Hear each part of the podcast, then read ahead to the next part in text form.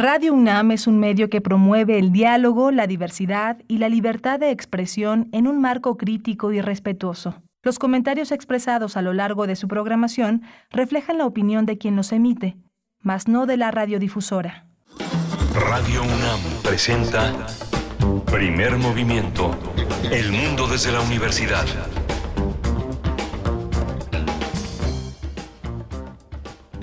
Hola, buenos días. Son las 7 de la mañana con 3 minutos de este martes 11, 11 de octubre. Estamos en primer movimiento en Adolfo Prieto 133 en la colonia del Valle. Esto es eh, primer movimiento Radio UNAM. Está Arturo González en los controles de la cabina, Rodrigo Aguilar en la producción ejecutiva, Violeta Berber en la, en la asistencia de producción y mi compañera Berenice Camacho en los micrófonos de primer movimiento. Querida Berenice, buenos días. Miguel Ángel Quemain, muy buenos días. Buenos días a toda la audiencia en este martes 11 de octubre. También está por acá en cabina Antonio Quijano, nuestro jefe de noticias, y a sana distancia Tamara Quiroz en redes sociales. Siete con cuatro minutos iniciamos primer movimiento, pues con, con mucho gusto de saludarles en las frecuencias universitarias, el 96.1 en la FM y el 860 de amplitud modulada. Hoy que tendremos la compañía musical de Edith Citlali Morales, violinista, comunicóloga, gestora cultural e investigadora musical que nos acompañará. Ya, ya verán con que no les voy a adelantar el título de la propuesta musical de esta mañana, pero seguramente eh, interesante para todos ustedes. Por ahí se nos fue un poquito eh, la música, no, no, no, todavía no. Vendrá en un momento Edith Zitlali para contarnos de qué va la curaduría de esta mañana, Miguel Ángel. Sí, vamos a tener también eh, eh, una indagación, un homenaje, una manera de recordar a Fernando González eh, Gortázar desde la arquitectura. Vamos a conversar con Emilio Canek Fernández. Él es arquitecto y coordina el Colegio Académico de la Facultad de Arquitectura de la UNAM, un, un interlocutor muy interesante para recordar a Fernando González, el gran arquitecto Fernando González Gortázar. Y tendremos la sección Nuevas Historias para un Nuevo Mundo con Federico Navarrete, historiador, antropólogo e investigador investigador del Instituto de Investigaciones Históricas de la UNAM, también escritor de diversos artículos, libros, novelas muy interesantes todas ellas. Cambridge reconoce su pasado esclavista, el tema eh, que nos hará entrega Federico Navarrete hacia el cierre de esta primera hora. Vamos a tener el tema de Puebla, el asesinato, el lamentable asesinato, el cobarde asesinato de la madre buscadora Blanca Esmeralda Gallardo Sánchez. Vamos a tratar el tema con Aranzazú Ayala, ella es reportera independiente en Puebla. Tendremos también en la nota internacional una mirada hacia Irán y la situación y la protesta de las mujeres, las recientes protestas que se suman también, se juntan, eh, tienen un cruce, un encuentro con las protestas por el alza en los combustibles en ese país. Vamos a tener la participación de Shokaufe eh, Mohammadi del programa universitario de estudios sobre Asia y África. Ella es integrante del grupo académico de trabajo del PUEA e investigadora investigadora del Instituto de Investigaciones Filológicas de la UNAM. Vamos a tener la poesía necesaria en la voz y en la selección musical de Berenice Camacho. Si se quedan hasta las nueve y cuarto de la mañana, tendrán un poco de poesía, una dosis de poesía muy necesaria para esta mañana de martes y después, después en la mesa del día, la presentación del cuarteto ucraniano Daka Braka en la sala Nezahualcóyotl en el marco del Festival Cultura UNAM. Vamos a conversar con Mari Farquharson, ella es directora internacional de Discos Corazón y también Gana Matichina, eh, una ucraniana que vive en México desde hace 20 años y nos hablarán de la importancia, de la relevancia de este concierto. El día de ayer nosotros aquí con Bruno Bartra nos ofreció una curaduría eh, pues completamente dedicada a esta banda ucraniana Daka Braka y vamos a tener los detalles para su presentación el fin de semana en la sala Nezahualcóyotl del Centro Cultural Universitario, Miguel Ángel. Sí, va a ser muy, muy interesante. Ayer la poesía necesaria también se acompañó con una de las piezas eh, eh, de, de Daca Braca, muy, muy interesante, un grupo potentísimo que vamos a tener en este próximo domingo en la tarde en la sala de Zahualcoyotl. De verdad que sí, que vale mucho la pena, valdrá mucho la pena acercarse este fin de semana a este concierto y a muchos más que están en puerta. Se desarrolla el Festival Cultura UNAM en, en su primera edición con diversas actividades que pueden encontrar en la página electrónica de Cultura UNAM. Vamos con la música precisamente cuando son las 7 con 8 minutos, que, de qué va la propuesta musical de esta mañana con Edith Zitlali Morales. Curadores musicales de primer movimiento. Querida Edith, muy buenos días. Qué gusto saludarte en este martes. y eh, también haber saludado, habernos encontrado el fin de semana pasado en este homenaje a Pérez Prado en la sala Nezahualcóyotl. Me dio muchísimo gusto saludarte, querida. ¿Cómo estás? Hola, hola, Bere, querido Miguel Ángel. Sí, a mí también me dio muchísimo gusto verlos. Espero, espero que la hayan pasado muy contentos y que hayan bailado un poquito. ¿Cómo están? Muy bien, sí, claro. Muy bien, por supuesto que bailamos, disfrutamos, nos encontramos, fue un encuentro muy bello con la música, un encuentro donde la orquesta respondía y dialogaba con, con el público y encuentros también de personas pues que ahí se dieron cita y que después de mucho tiempo de no coincidir pues fue el espacio propicio. Querida Edith, felicidades por tu trabajo, por el trabajo de, de en conjunto de todos quienes hicieron parte de este maravilloso concierto el fin de semana y bueno, tenemos música para el día de hoy. ¿De qué va? Tenemos música, querida Bere, eh, estoy muy contenta, creo que quedó una curaduría muy interesante y bueno, pues ahí les voy. Pues como todo el mundo sabe, esta semana es la inauguración del Festival Cervantino, allá, en el precioso estado de Guanajuato. Y pues esto me sirvió precisamente de inspiración para traerles una curaduría que he llamado Don Quijote de la Música. Está por demás decir que esta novela de Miguel de Cervantes ha sido un punto de encuentro de todas las artes, en la pintura, en la escultura, en obras literarias, en el cine y por supuesto la música no escapa a este tema. Diversos compositores han recurrido a estas letras para realizar partituras de diferentes géneros y estilos. Entonces hoy haremos un brevísimo recorrido por varios de estos trabajos.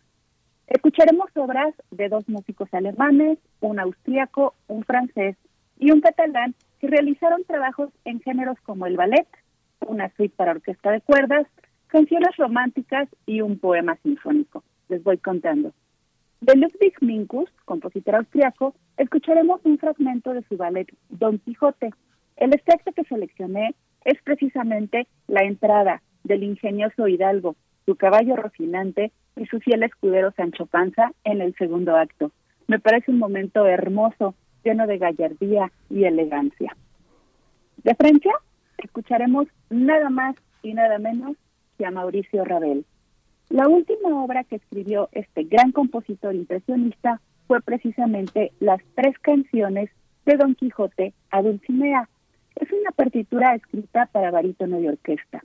Vamos a escuchar la primera, la chanson romanesque, que es una invocación súper romántica a su amada Dulcinea, en ella, nuestro héroe de Castilla recita que es capaz de detener la tierra si Dulcinea le dijera que su movimiento le molesta. Ravel juega magistralmente durante toda la canción con dos sistemas métricos. Va alternando primero uno binario y uno ternario, seis octavos y tres cuartos. Toda la canción tiene esta combinación, seis octavos, tres cuartos, seis octavos, tres cuartos. Esta combinación hace que tengamos una sensación de movimiento, no se siente estable. Yo me lo imagino como una alusión a la locura y al mismo tiempo tiene ese toque de adoración y devoción hacia Dulcinea, también un poquito de locura.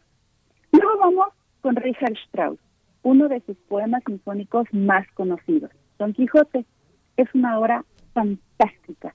Está construido como tema y variaciones y cada variación representa un momento diferente de la obra de Cervantes. Aquí tenemos instrumentos solistas que nos permiten identificar a algunos de los personajes. Dulcinea, por ejemplo, está interpretada por un solo de violín. Sancho Panza está representado en algunos momentos por un clarinete bajo y en otros por una tuba tenor y en la mayoría de los solos por el principal del de la sección de violas. Y quien da vida al caballero Don Quijote es el violonchelo. Es una obra muy compleja, tanto para los solistas como para la orquesta. Tiene pasajes muy virtuosos prácticamente en todas las secciones y es un verdadero deleite escucharla. Vamos a poner un extracto de la introducción que el propio Strauss titula Don Quijote pierde la razón al leer novelas de caballería y decide partir él mismo en campaña. Espero que les guste. Más tarde escucharemos un fragmento de otro ballet, del catalán Roberto Gerard. De esta obra escucharemos La danza de los muleteros. Y para comenzar, quise empezar con una obra del barroco de George Philipp Telemann, músico alemán. vamos a escuchar dos números de su suite burlesca Don Quijote. Son dos fragmentos muy pequeñitos. El primero se denomina El ataque a los molinos de viento, uno de los momentos más célebres y que sin lugar a dudas todos recordamos. Y pegadito a este movimiento vamos a disfrutar del último número de la suite, El sueño de Don Quijote. Estoy segura que los van a disfrutar. Bueno, pues construí la lista del barroco hacia el siglo XX y me parece que es muy interesante eh, y muy fácil de identificar cómo va evolucionando la música a través del tiempo con esta lista. Vamos a escuchar primero una orquesta de pura cuerda, después una orquesta más grande con música para ballet, luego el impresionismo de Ravel con este juego ya mucho más evolucionado tanto de compás como de colores en la armonía de la orquesta para llegar a la complejidad de Richard Strauss y después una armonía completamente distinta ya en el siglo XX con el ballet de Gerard. Cinco compositores, todos de distintas épocas, pero atraídos todos por esta fuente inagotable de inspiración de la genial obra de Miguel de Cervantes, Don Quijote de la Mancha. ¿Qué les parece, Bere, Miguel Ángel? Seguro por ahí tienen algún personaje o algún momento favorito del Quijote. Pues eh, a mí me gusta mucho la música española, me gusta mucho el retablo del maese Pedro de Manuel de Falla, pero eh, es muy interesante. Eh, yo he tenido oportunidad de tomar algunas clases con unos verdaderos expertos en el Quijote y el teatro, la música, el todo, todo el juego de instrumentos que hay tiene, no sé, tiene, yo creo que tiene más de 20 instrumentos a lo largo de, de la obra, ¿no? Tiene la guitarra, la vihuela, el arpa, el salterio, está la chirimía, está la zampoña, no sé, hay trompetas, cornetas, cornos, eh, bocinas, este, es increíble, es increíble como yo imagino desde el siglo XVI se empieza como esta, esta visión, este asomarse al Quijote y yo creo que es la, es la propia musicalidad, el propio Cervantes a lo largo de la obra va, va haciendo sugerencias, va, va anotando cuestiones de música de la época. Digo, el Quijote en esa parte, para quien lo lea en esa clave, tiene mucho, ¿no, Edith?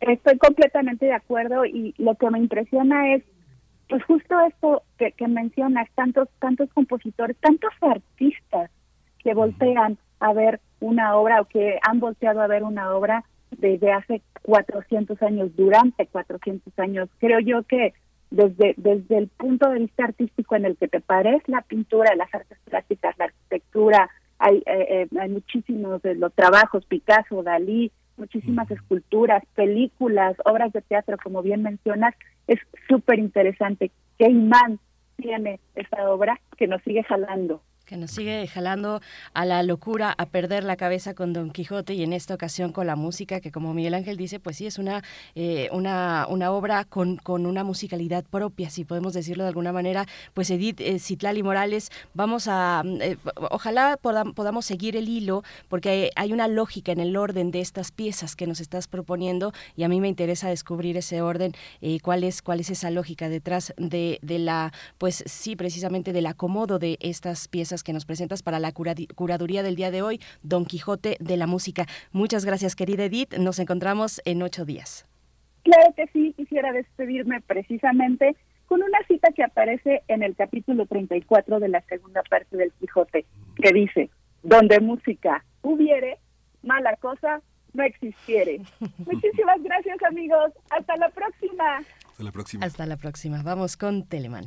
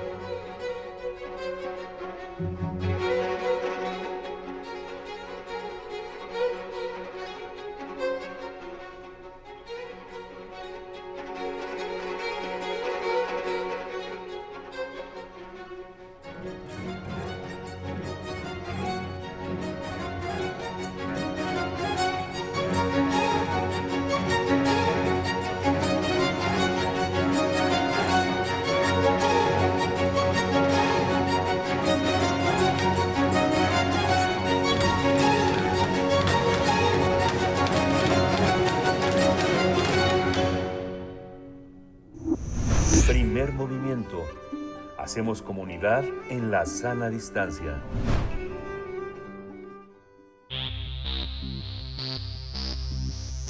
De festivales, ferias y más. Recomendaciones culturales. Fernando González Gortaza, artista que dejó un gran legado arquitectónico y que es reconocido en México y otros países, falleció el pasado viernes a la edad de 79 años en un hospital de la Ciudad de México. La Secretaría de Cultura y el Instituto Nacional de Bellas Artes y Literatura, el IMBAL, confirmaron el deceso del artista, quien figura como uno de los arquitectos más reconocidos del país y también quien fue reconocido con la Medalla Bellas Artes en 2014. Eh, de acuerdo con la titular de IMBA, Lucina Jiménez, Fernández González dejó un gran aporte como arquitecto, escultor, maestro y escritor reflexivo de su propio proceso creativo. Además, dijo que era un artista comprometido con la naturaleza y el humanismo en las ciudades, con la música y la creación misma. Asimismo, les envió condolencias a sus seres queridos.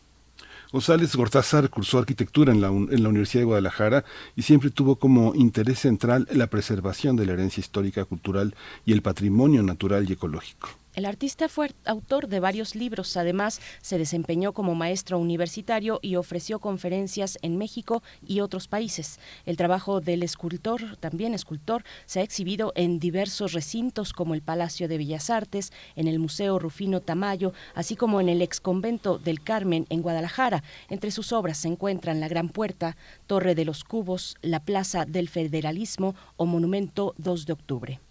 También se distinguió como escritor, analítico y crítico. Y vamos a conversar sobre él, vamos a hablar de su legado en la arquitectura y hoy está con nosotros un amigo del primer movimiento, el arquitecto Emilio Canec Fernández, eh, coordina también el Colegio Académico de la Facultad de Arquitectura de la UNAM. Le damos la bienvenida, querido Emilio Canec, bienvenido, buenos días. Miguel Ángel, Berenice, buenos días, ¿cómo están? Gracias. Es un gusto estar de nueva cuenta por aquí con ustedes. Gracias. Gracias, Emilio. Muy bien, con el gusto de escucharte, de coincidir contigo para hablar de eh, pues este referente de la arquitectura. ¿Dónde, ¿Dónde se encuentra? ¿Qué lugar ocupa en la arquitectura? Empecemos por la arquitectura porque hablaremos también de la escultura, incluso de la faceta eh, como escritor, en fin, eh, un, un, personaje, una persona que nació y se crió en un ambiente con, con estímulos arquitectónicos. Decía que, que él fue parido en una obra de Luis Barragán las casas de sus padres hechas por, por arquitectos notables. Vaya, el escenario deseable, inmejorable, eh, propicio para cultivar sus talentos. Eh, ¿Qué lugar ocupa Emilio Canec, eh, Fernando González Gortázar? pues mira, Berenice, yo más que, que el lugar que ocupa, yo pensaría en el hueco que nos deja. Ah. Porque finalmente me parece que, que la la vida y la, y la obra de Fernando González Cortázar, más allá de, de, de, su obra arquitectónica, como bien decías, abarca muchos campos del pensamiento, la cultura y el arte, y eso me parece que es una de las, de las grandes o de los grandes reconocimientos que habría que, que hacerle. Justo eh, hace un momento que arrancaba eh, yo mi, clase con mis alumnos de Teoría 3, a los que les mando un saludo porque seguro están escuchando esto, eh, hablábamos justo de, de, la, de la necesidad de conocer a este, a este personaje de la vida pública de México, de la vida cultural de México, por eh, todas las aportaciones que hizo en donde involucró a la arquitectura, involucró el arte público, involucró una serie de, de, aspectos de su propia eh, formación cultural y pues familiar, porque evidentemente el hecho de que haya sido hijo del gobernador de, Jalisco, lo, involucró en un momento atípico de la, de la historia de este país y que de alguna manera le empezó a, o le permitió poder reconocer una serie de, de, acciones y de formaciones que eh, le obligaron a mirar prácticamente de primera mano todo lo que estaba sucediendo en el ámbito cultural, pero sobre todo arquitectónico. Habría que, reconocer que él, al ser eh, oriundo de, de, Guadalajara, pues siempre estuvo eh, defendiendo a toda costa la idea de, romper con este centralismo que nos caracteriza y justo eso pues le hace también el que eh, o nos hace entender que realmente él como heredero de esta de, de esta escuela tapatía de arquitectura iniciada por por Ignacio Díaz Morales en, los años 20 del siglo pasado, eh, haya tenido una presencia importante como para poder reconocerse como heredero de, la misma y sobre todo también aspirar a una a una voluntad creadora que le llevó a otros ámbitos de la vida de la vida cultural. Y en su faceta arquitectónica pues podemos reconocerle muchos edificios y, y sobre todo edificios que trataron de hacer eh, esa conjunción entre lo que implica el arte urbano, lo que implica la voluntad de hacer ciudad y una cosa que a mí me parece todavía fascinante que él era de los pocos que, que, hablaban eh, sin, sin menor eh, rubor de la belleza como un artículo de primera necesidad.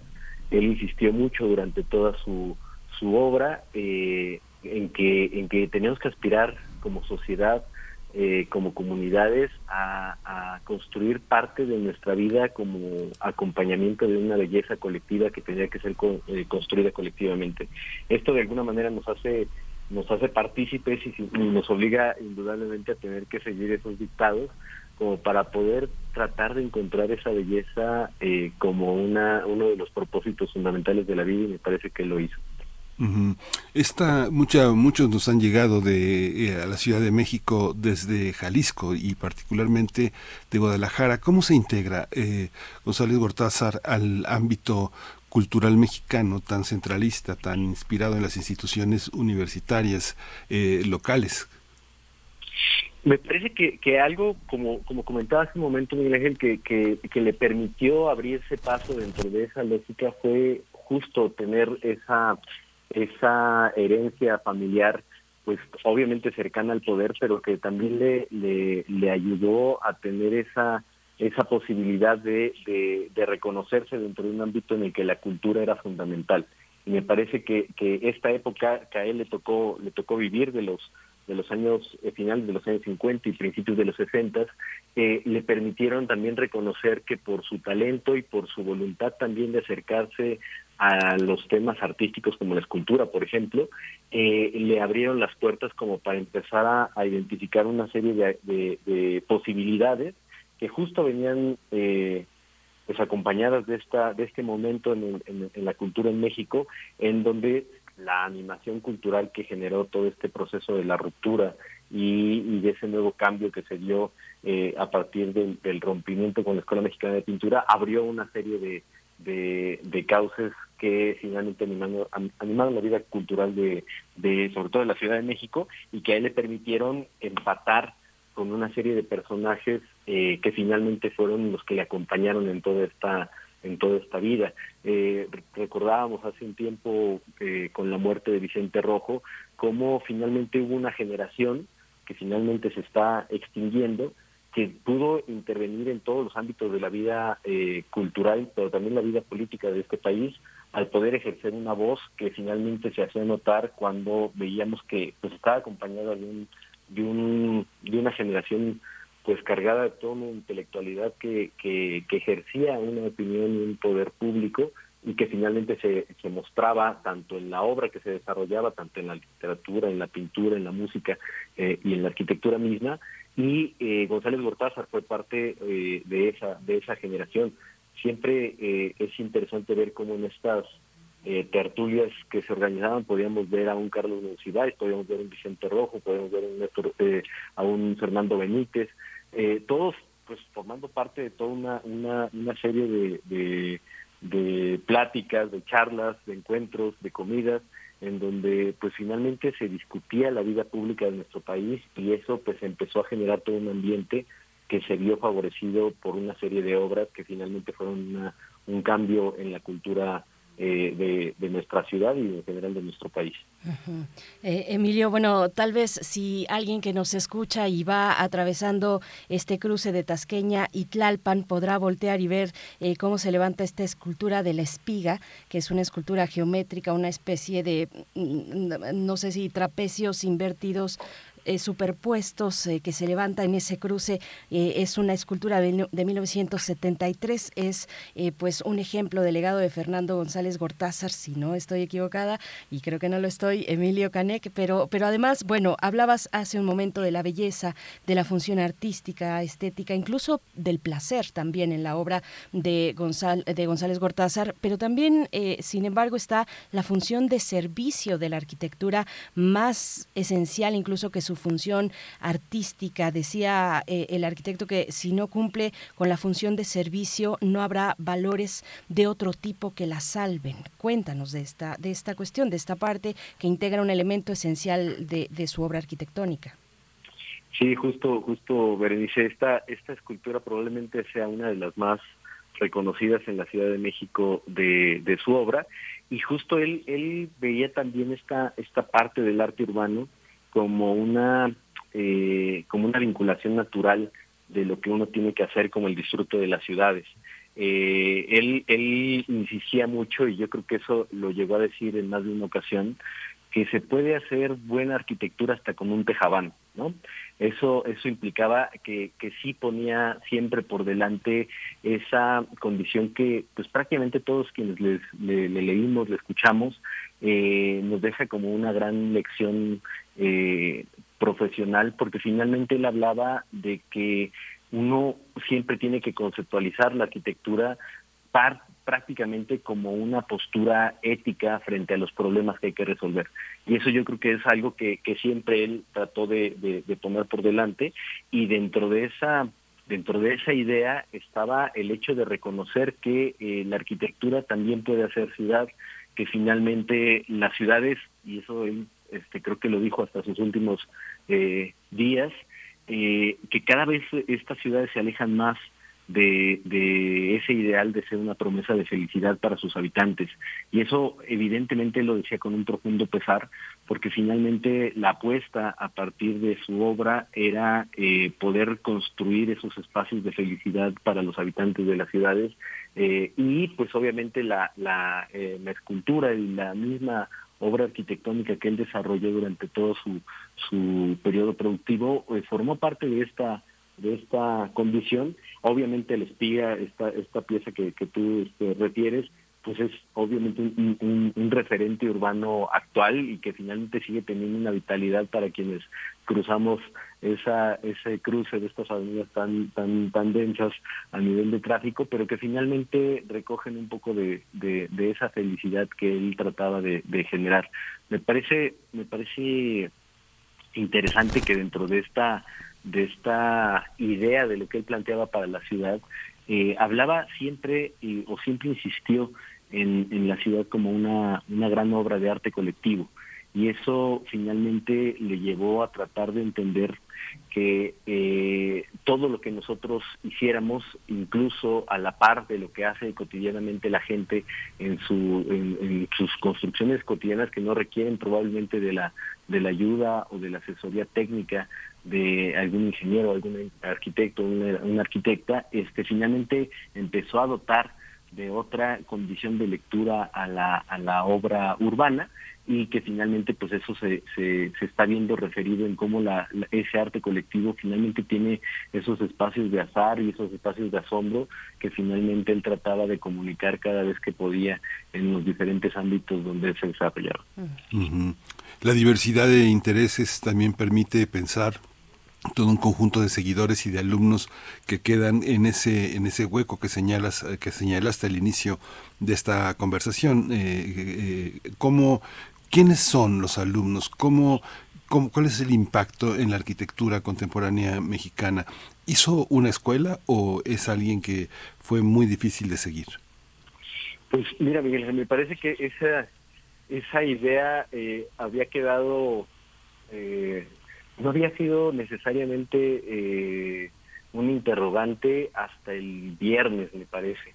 Eh, parece que, que casi como si fuera una, una resonancia con la obra de, de, de, Juan Rulfo, con Pedro Páramo, parece que todos somos hijos de Fernando González Gortázar cuando reconocemos o nos reconocemos a través de toda la producción cultural que desarrolló, porque finalmente, y, y eso se los, se los comento como una experiencia personal, con cada una de las personas con quienes yo he podido hablar desde el viernes y que han tenido un contacto cercano con él, eh, yo mismo, eh, no podíamos dejar de reconocer la generosidad y que él finalmente fue un hombre bueno, porque nadie, absolutamente nadie, tuvo nunca más que buenas palabras para él y se reconocía esa generosidad en la manera en cómo se comunicaba con sus amigos y con quienes no eran sus amigos.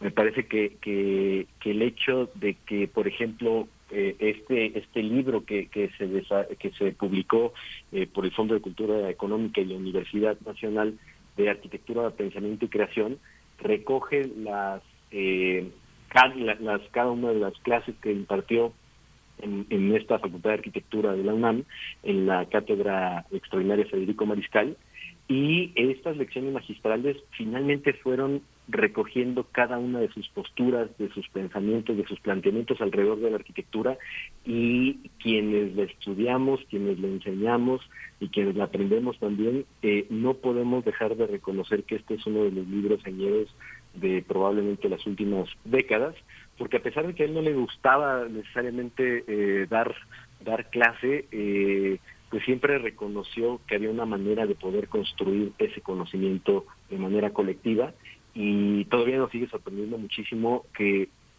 evidentemente por la formación de arquitectos y arquitectos que tenemos, siempre uno está eh, necesitado de imágenes. Y recordamos mucho cómo en esa primera sesión de la Cátedra Extraordinaria de Federico Mariscal que impartió en el año 2000, él eh, trató de romper con una idea. Y la idea era decir que una imagen no vale más que mil palabras y decidió en esa cátedra no presentar una sola imagen sino hasta la última sesión. Entonces eso evidentemente habla también de la de, lo sorprendente que él pudo ser como persona y que finalmente pues fue repartiendo esa generosidad en cada una de las posturas que él fue construyendo para poder darnos una idea de lo que él esperaba para la profesión, pero también para la ciudad, para también el planeta y, y parte también de esa de esa misma herencia se recoge en esa, en esa obra arquitectónica que, comentábamos hace, hace un momento, porque, eh, por ejemplo, entonces nos sorprendió muchísimo que él hablara eh, o, que nos mostrara eh, la casa que él tenía en Guadalajara, la casa de González Silva, en donde aparecía dentro de lo, dentro del programa arquitectónico unas jaulas. Entonces uno, uno no entendía muy bien a qué, que, cuál era el uso de estas jaulas y de repente pues primero sonaba broma y después era corroborado por él mismo, él tenía unos chimpancés también formando parte de su casa y formando parte de ese, pues podríamos decir, ecosistema, en donde no solamente la arquitectura, sino también los jardines formaban parte de ese hábitat que él trataba de construir, sobre todo pensando en que teníamos una deuda insondable con este planeta y, y justamente eso creo que también caracterizó parte de su de su vida eh, pública al fundar esta esta asociación era entiendo yo que era una de las primeras ONGs que estaban eh, tratando de reivindicar el, el, la agresión que estábamos haciendo y que seguimos haciendo con el planeta, que se llama Pro Habitat, y en donde hizo una serie de, de, de, de luchas públicas como para poder preservar este planeta. Entonces me parece que, que, esa también es parte de esa, de esa herencia de la cual él fue precursor y que pues ahora pues se ocupa casi como lugar común y que de alguna manera él en cada una de sus, de sus charlas, en cada una de sus obras también dejó patente, ¿no? Me parece que ese, esa idea de, de tratar de, de rescatar al planeta eh, también él ejercía en su, en su vida privada, eh, siempre en su casa parece que siempre quienes nos recibía eh, nos recibía entre su librero donde había una serie de discos eh, de acetato y muchísimos libros que tenía repartidos en toda su casa y un jardín de cactáceos que estaba eh, frente a una ventana. Y, y, pues obviamente no no no dejaba de, de, de llamar la atención en la fascinación que él tenía por los jardines. Probablemente esa era una de sus últimas eh, experiencias, de sus últimos deseos, el tratar de o el diseñar un jardín como esa experiencia frente a lo impredecible y eso me parece que también eh, en la idea de, de, quienes de repente pues tratamos de entender cómo funciona la vida, cómo, cómo funciona la arquitectura misma, el hecho de pensar en lo impredecible de un jardín siempre nos deja con la inquietud de saber qué va a pasar en el futuro. Emilio, te me adelantaste con esto que te quería plantear precisamente esta afición por, por el campo, por la naturaleza. Él, eh, pues en entrevistas dice, desde, bueno, yo al principio no quería dedicarme a la arquitectura a pesar de venir de una familia de arquitectos, sino quería que, eh, quedarme en el campo, dedicarme al campo o en todo caso a la arqueología. Pero bueno, te voy a poner para el cierre este contraste. Primero nos hablabas pues de una amplitud de ideas en torno al pues a, la ciudad, al arte urbano, al arte que hace ciudad, eh, la estructura simbólica de una ciudad, en contraste con eh, pues esta admiración por el campo, por la naturaleza, por los animales, que parecieran nociones que se excluyen, pero no necesariamente. Si nos quieres compartir precisamente en ese punto, se excluyen, no se excluyen, cómo se incorporan en el discurso eh, pues visual, panorámico también de Fernando González Gortázar, Emilio. Pues mira, yo creo que su obra, o sea, por ejemplo, hace un momento les comentaba yo de, de, la, de su casa en Guadalajara, pero eh, su casa también aquí en la Ciudad de México, el Centro de Seguridad Pública que hizo en, en, Jalisco, en la, en la Barranca de Blatós, o eh, algunos otros otros proyectos, por ejemplo, esta estas obras últimas de estos centros culturales del Museo del Pueblo Maya que hizo en, en en Yucatán, o el Museo eh, de Ciencia y Tecnología en Tuscla Gutiérrez, o el Parque incluso González Gallo, que es una de las, probablemente una de las obras de arte urbano más interesantes que se han producido no solamente en México, sino a nivel mundial, eh, hablan de esa permeabilidad en donde él no podía dejar de reconocer la idea de cómo la naturaleza también puede integrarse a la arquitectura y la arquitectura a la naturaleza. Eh, siempre llamaba la atención que, que a veces, pues cuando en las últimas eh, veces que yo llegué a hablar con él, hace, hace algunos algunos años, él, él decía que se iba a ir de, de viaje y uno pensaría que se iba a ir a, Europa, a alguna gran capital, y de repente decía que no, que se iba a ir a África, ¿no? Y que se iba a ir con los gorilas y que se iba a ir a explorar. Entonces, finalmente creo que también él fue uno de los de los eh, grandes exploradores, casi como si fuera un personaje del siglo XIX, eh, explorando todos esos territorios en busca de alguna aventura y me parece que eso lo ejerció también en su en, la forma en cómo él iba construyendo esa relación con la naturaleza. Eh, hablaba yo de, de, esa idea de los de los jardines porque finalmente él también se reconocía como ese gran protector que implicaba el saber que por ejemplo si él veía que, que, nacía una planta eh, en su jardín o en alguna de sus macetas en vez de, del regocijo era la preocupación de cómo poder darle el espacio suficiente y necesario para que esa planta eh, prosiguiera en su camino por la existencia en este planeta. Entonces eso da cuenta también pues, de esos, esos, eh, pues esos ámbitos en cómo él también se, se, se identificaba como parte de ese pues de ese protector de una naturaleza dentro de la cual pues obviamente la obra la obra pública, la obra urbana, la obra privada que él desarrolló, forma parte de esas de esas diferentes preocupaciones y que finalmente pues también tenían que ver con con, cómo él entendía la relación de, eh, de pues de quienes creamos quienes producimos cosas frente a este planeta. Por eso siempre Monsiváis hacía referencia a él como uno de los últimos el último de los románticos así así se refería a él justo por esa por esa necesidad de pensar en que en que pues más allá de que de que él pues estuviera generando y produciendo cosas continuamente pues también tenía esa preocupación por el ámbito, por el ambiente que le rodeaba y también por este planeta. Entonces me parece que eso también queda como una de sus grandes herencias. Sí, qué padre. Muchas gracias, eh, Emilio Canek. Qué padre que mencionas a Monsiváis porque él era otro de los últimos románticos junto con con González Gortázar. Te agradecemos mucho esta, esta conversación. Eh, eh, Emilio Canec, arquitecto, coordinador del Colegio Académico de nuestra gran Facultad de Arquitectura de Leona. Muchas gracias, Emilio. Pues gracias a ustedes, un saludo a todos y bueno, pues ya, ya, ya tendremos oportunidad de, de, de revisar con atención de nueva cuenta toda la obra que nos dejó y pues escuchar cancioncitas de nueva cuenta. Gracias a ustedes. Gracias, Emilio Canec. Un saludo a tus alumnos de Teoría 3. Eh, vuelvan, vuelvan a la clase, por favor. Pues bueno, precisamente nos preguntaban en redes sociales, refrancitos, si era el mismo González Gortázar de Cancioncitas, del programa Cancioncitas aquí en Radio UNAM. Por supuesto que lo es. Y vamos a, pues pronto, seguramente pronto les daremos noticias de una retransmisión, de una retransmisión, pero pueden encontrar este material también en nuestro sitio de podcast, radiopodcast.unam.mx. Cancioncitas 3 es de lo último que se hizo, que se realizó y se produjo aquí con González Gortázar en Radio UNAM. Vamos a ir con música, seguimos con la locura del Quijote, el Quijote de la música. Esto está a cargo de Ludwig Mikus, Mikus, eh, Don Quijote y Sancho, danza del segundo acto del ballet Don Quijote.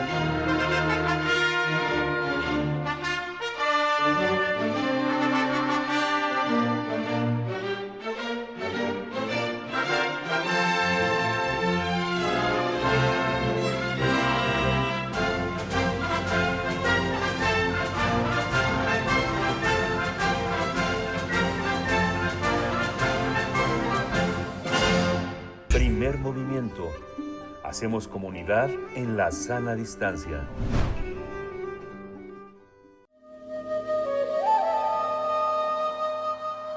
Nuevas historias para un nuevo mundo.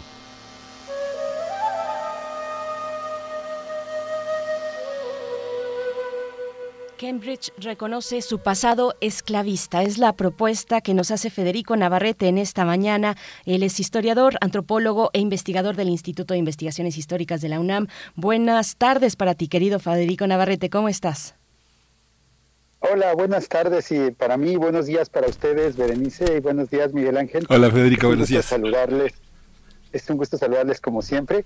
Y pues sí, mi, el tema que les quería compartir hoy es precisamente que hace dos semanas aproximadamente una comisión eh, de historiadoras e historiadores eh, y diversos científicos sociales de la Universidad de Cambridge eh, presentaron un reporte oficial comisionado por, por la rectoría de la universidad en que hacían una, un recuento de los vínculos históricos de Cambridge, de la Universidad de Cambridge y sus, y sus colegios, con la trata de personas esclavizadas de África entre los siglos XVI, XVII, XVIII y XIX, y que pues el, reporte fue muy, fue muy elocuente y, y, también muy contundente en el sentido de demostrar que eh, esta, esta universidad, eh, que es una de las universidades más ricas del mundo y que ha acumulado riqueza a lo largo de varios siglos, particularmente los colegios que tienen una vida institucional propia y que son instituciones de, siglos, propietarias de tierras, propietarias de empresas, propietarias de acciones,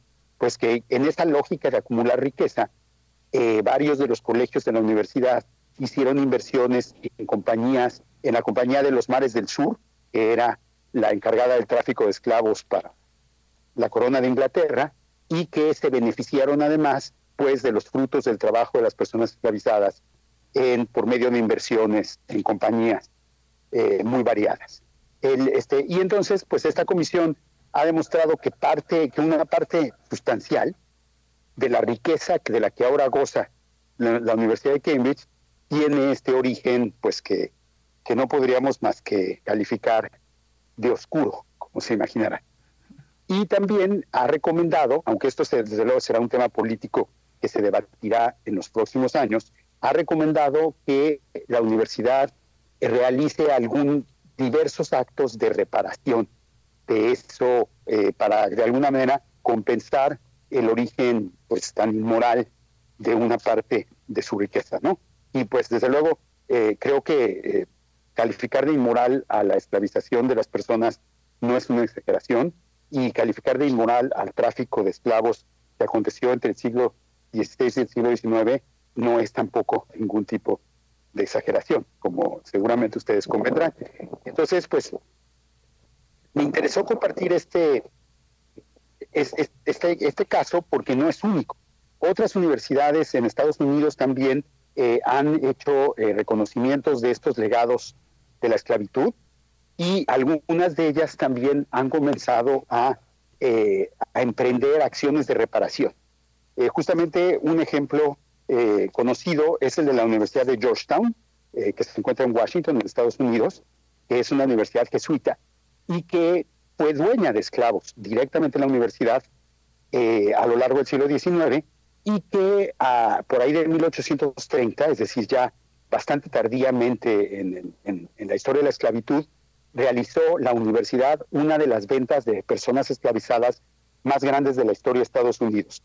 Pues este, se vendieron más de 120 personas esclavizadas en, una subasta.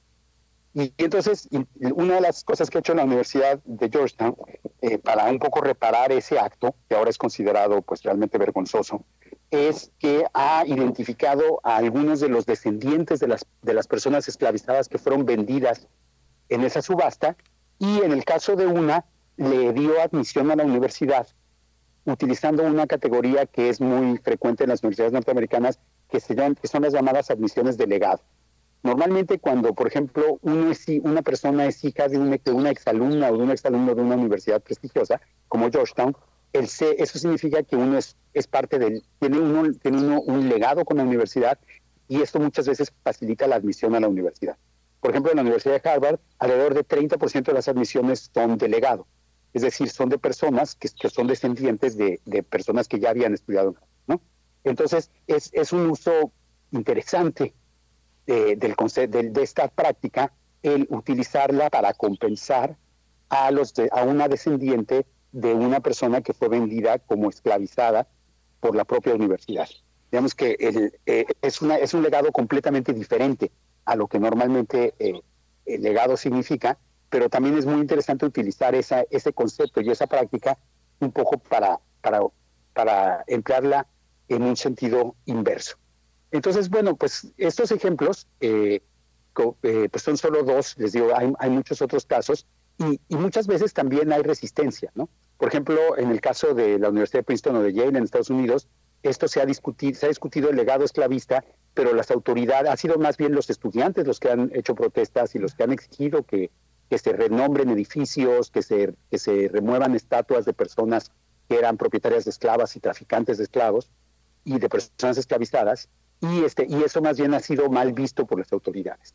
Entonces, eh, también obviamente en Cambridge ha habido muchas personas críticas del reporte que han dicho, pues desde luego, que, eh, que eso ya sucedió hace mucho tiempo, que la esclavitud era legal en ese momento, entonces que invertir en esclavos no tenía nada inmoral en ese momento porque así eran los valores y las costumbres de esa época y muchos otros argumentos que suelen usarse para exculpar eh, las atrocidades del pasado, ¿no? Entonces, pues también lo que se está configurando, que, es interesante, es un campo de debate político, en que los que están, las personas que están a favor del reconocimiento de estas responsabilidades históricas y que están a favor de, eh, la, de algún tipo de reparación efectiva para compensar esa, esos, esas acciones negativas, el, este, se confrontan con personas que dicen que, que, no tiene sentido hacer estas revisiones, que son anacrónicas y que desde luego no hay ninguna obligación de ningún tipo de reparación, porque eso sería, pues, y hay muchos argumentos en contra, ¿no? Entonces, este es también uno, uno más de los ejemplos de, de lo que se llaman las guerras del, por el pasado, ¿no? Que, tienen que ver también, por ejemplo, con los ataques a estatuas, que tienen que ver también con las leyes que están surgiendo en cada vez más países del mundo que prohíben hablar de ciertos temas del pasado de los países, este, o que, y, o que, o por otro lado, de los movimientos que hay para contar las historias de los grupos que han sido normalmente excluidos de la historia y que muchas veces provocan este tipo de leyes represivas. Y entonces, pues claramente, eh, en este mundo tan polarizado que vivimos ahora, pues también la relación con el pasado se ha convertido en un tema de disputa política.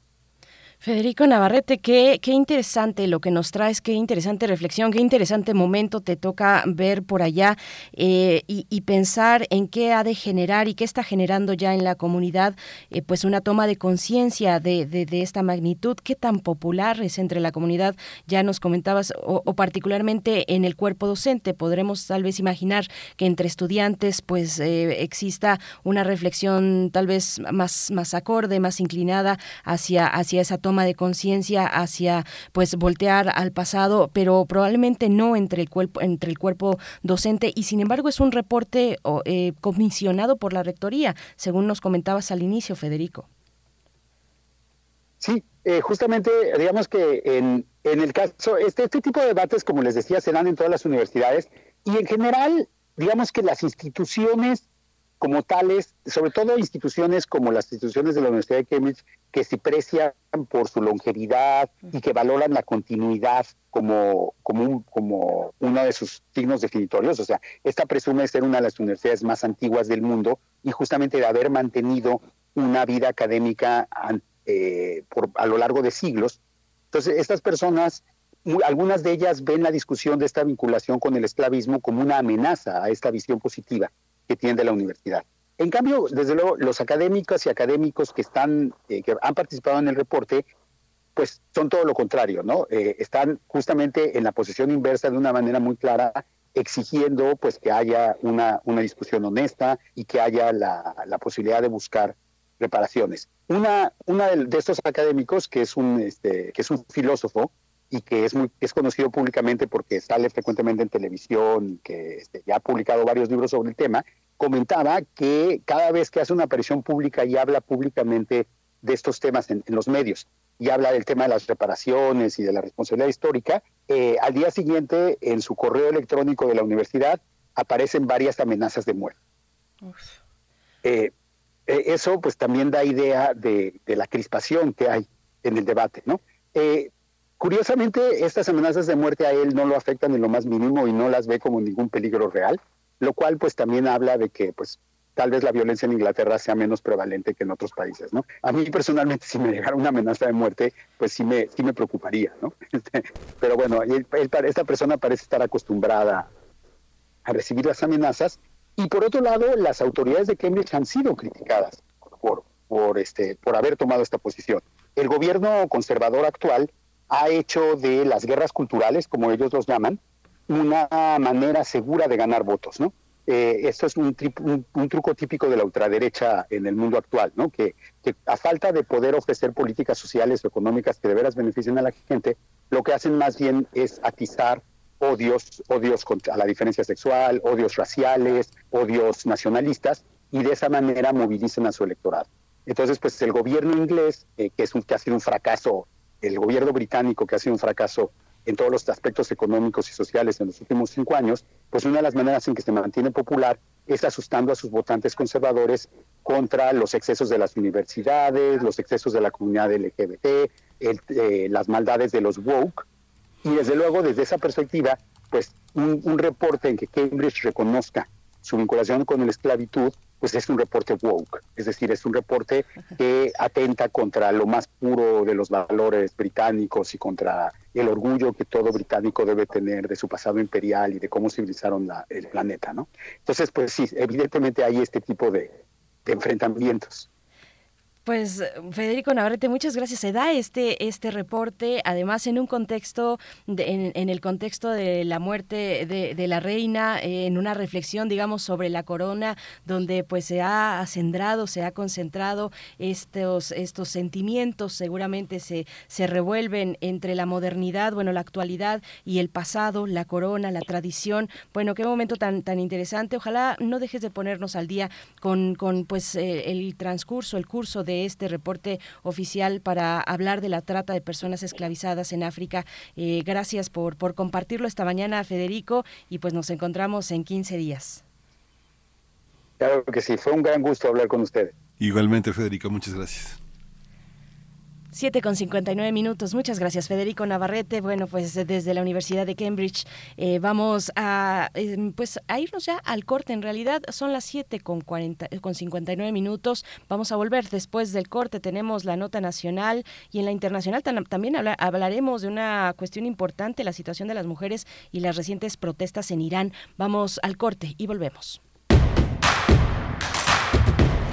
Síguenos en redes sociales. Encuéntranos en Facebook como Primer Movimiento y en Twitter como arroba PMovimiento. Hagamos comunidad.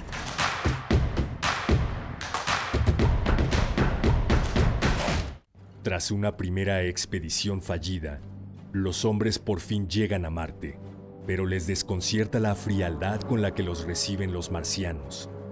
Después de hablar con varios de ellos, finalmente llegan a un sitio donde se les ofrece la recepción que esperan. De la colección de ficción sonora de Radio UNAM, Memoria del Mundo de México de la UNESCO 2021, presentamos Crónica Marciana, agosto de 1999. Los Hombres de la Tierra, adaptación del cuento de Ray Bradbury, sábado 15 de octubre a las 20 horas, por el 96.1 de FM y en www.radio.unam.mx. Radio UNAM, Experiencia Sonora. Ser revolucionario significa vivir para sacar a México adelante. Representa ser herederos de los ideales de la revolución, funcionar como el motor del México moderno y cuidar a las instituciones que trajeron la democracia. Es alzar la voz por mayores derechos para las mujeres, tener propuestas para rescatar la economía y las respuestas para atender las crisis de inseguridad. Ser revolucionario es más que un partido, es nunca dejar de luchar por México. PRI es la hora de la verdad, la prueba reina del sabor y la salud. Y arrancan. Ni las trampas del chescolín detienen al elotito. La fresa toma la delantera con su potencia natural. La media naranja reparte cariñitos. Las chatarras se caen a pedazos por el exceso de carbohidratos, sodio y azúcares que les dañan su salud. Un cierre trepidante. Los alimentos saludables triunfan en la carrera de la salud. Come como nosotras y ponte saludable. Pura vitamina. Te invitamos a seguir la transmisión del curso Muerte y transfiguración de un gran autor, el legado de Marcel Proust a 100 años de su muerte, que impartirá Luz Aurora Pimentel. Para explorar ese paraje oscuro, a veces informe de nuestra subjetividad habremos dado un paseo por el maravilloso paisaje accidentado de las horas de lectura y reflexión al que nos invita la obra de Marcel Proust. Los miércoles 5, 12, 19, 26 de octubre y 9, 16 y 23 de noviembre a las 17.30 horas a través del canal de YouTube de Cultura en Directo.unam. Más información en grandesmaestros.unam o escríbenos a grandesmaestros.unam.mx. No te lo pierdas. Queremos escucharte.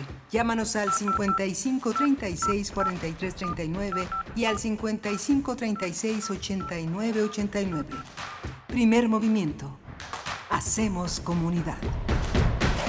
8 de la mañana con dos minutos. Muy buenos días, ya estamos de vuelta luego del corte, breve corte, para iniciar nuestra segunda hora de transmisión en esta mañana de martes 11 de octubre de 2022, donde se encuentra en cabina del otro lado del cristal frente a mí está Rodrigo Aguilar en la producción ejecutiva, está Arturo González en los controles técnicos también, Antonio Quijano, nuestro jefe de noticias, todos ellos les mandan un saludo a ustedes, a nuestra audiencia, nuestra querida audiencia matutina de Radio UNAM. Gracias por permitirnos hacer de compañía en esta mañana y en todas las mañanas de la semana. También en este momento nos sumamos a Radio Nicolaita en el 104.3. Saludos a Morelia y a la Universidad Michoacana de San Nicolás de Hidalgo, a quienes escriben en redes sociales, a los que no, también un saludo. Cuéntenos cómo va, cómo va su mañana. Está Miguel Ángel Quemain en la conducción de este espacio. Querido Miguel Ángel, buenos días. Hola Berenice, buenos días. Buenos días a todos nuestros radioescuchas que están eh, fielmente en la radio, en sus autos,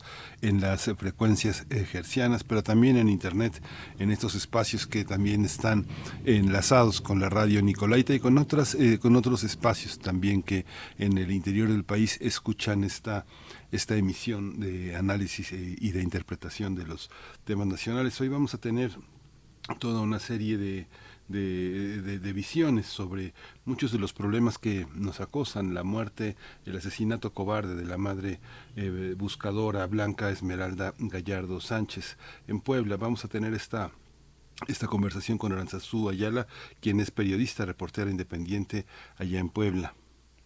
Por supuesto, bueno, sí, temas muy, muy dolorosos, muy complejos. Una madre buscadora asesinada el martes pasado en la ciudad de Puebla, Esmeralda Gallardo, buscaba a su hija, Betsabe Alvarado Gallardo, desaparecida en 2021. En ese momento, cuando, en el momento de su desaparición, contaba con 22 años de edad.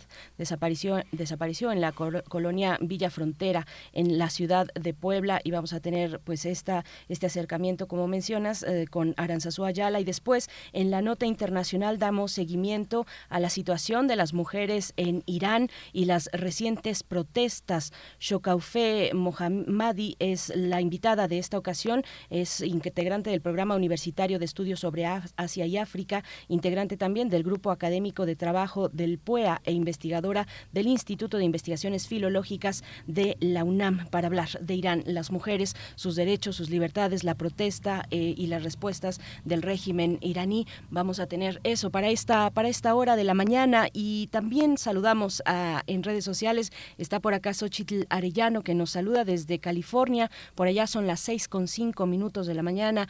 Eh, nos dice buenos días, abrazos, Bere, Miguel Ángel al equipo. Aprecio la presencia de Federico Navarrete y continúa diciendo, así como dice España que se rehúsa a pedir perdón a México por la destrucción de sus culturas milenarias. La historia está en todo país. Gracias, Xochitl. Un abrazo hasta allá, hasta California Y está en las redes sociales para que ustedes sigan pues compartiendo sus reflexiones, sus comentarios sobre estos temas, los que quieran proponer también. Arroba estamos así en Twitter y en Facebook, primer movimiento UNAM. Vamos con nuestra nota nacional. Nota nacional. Eh, Blanca Esmeralda Gallardo fue asesinada el martes 4 de octubre en Puebla. Se trata de la mamá de Betsabe, una joven de 22 años que está desaparecida desde enero de 2021. La madre buscadora fue ejecutada mientras esperaba el transporte cerca de la autopista México-Puebla en la colonia Villa Frontera, en la capital poblana. Los hechos ocurrieron en el mismo barrio donde su hija Esmeralda fue eh, llevada, levantada, desaparecida, junto a su amiga Fabiola cuando viajaban en una moto.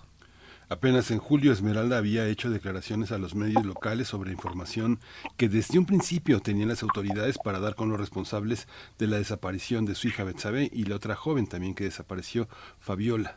La Fiscalía General de Justicia del Estado de Puebla informó que ya se realizan las investigaciones para este caso y para el de la joven desaparecida. Además, autoridades estatales advirtieron que esclarecerán, esclarecerán este crimen y se aplicará la ley contra él o los responsables.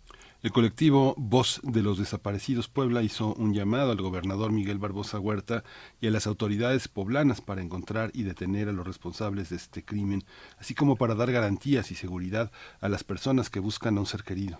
Blanca Esmeralda Gallardo es la cuarta mujer buscadora de familiares desaparecidos que es asesinada en México durante este año 2022.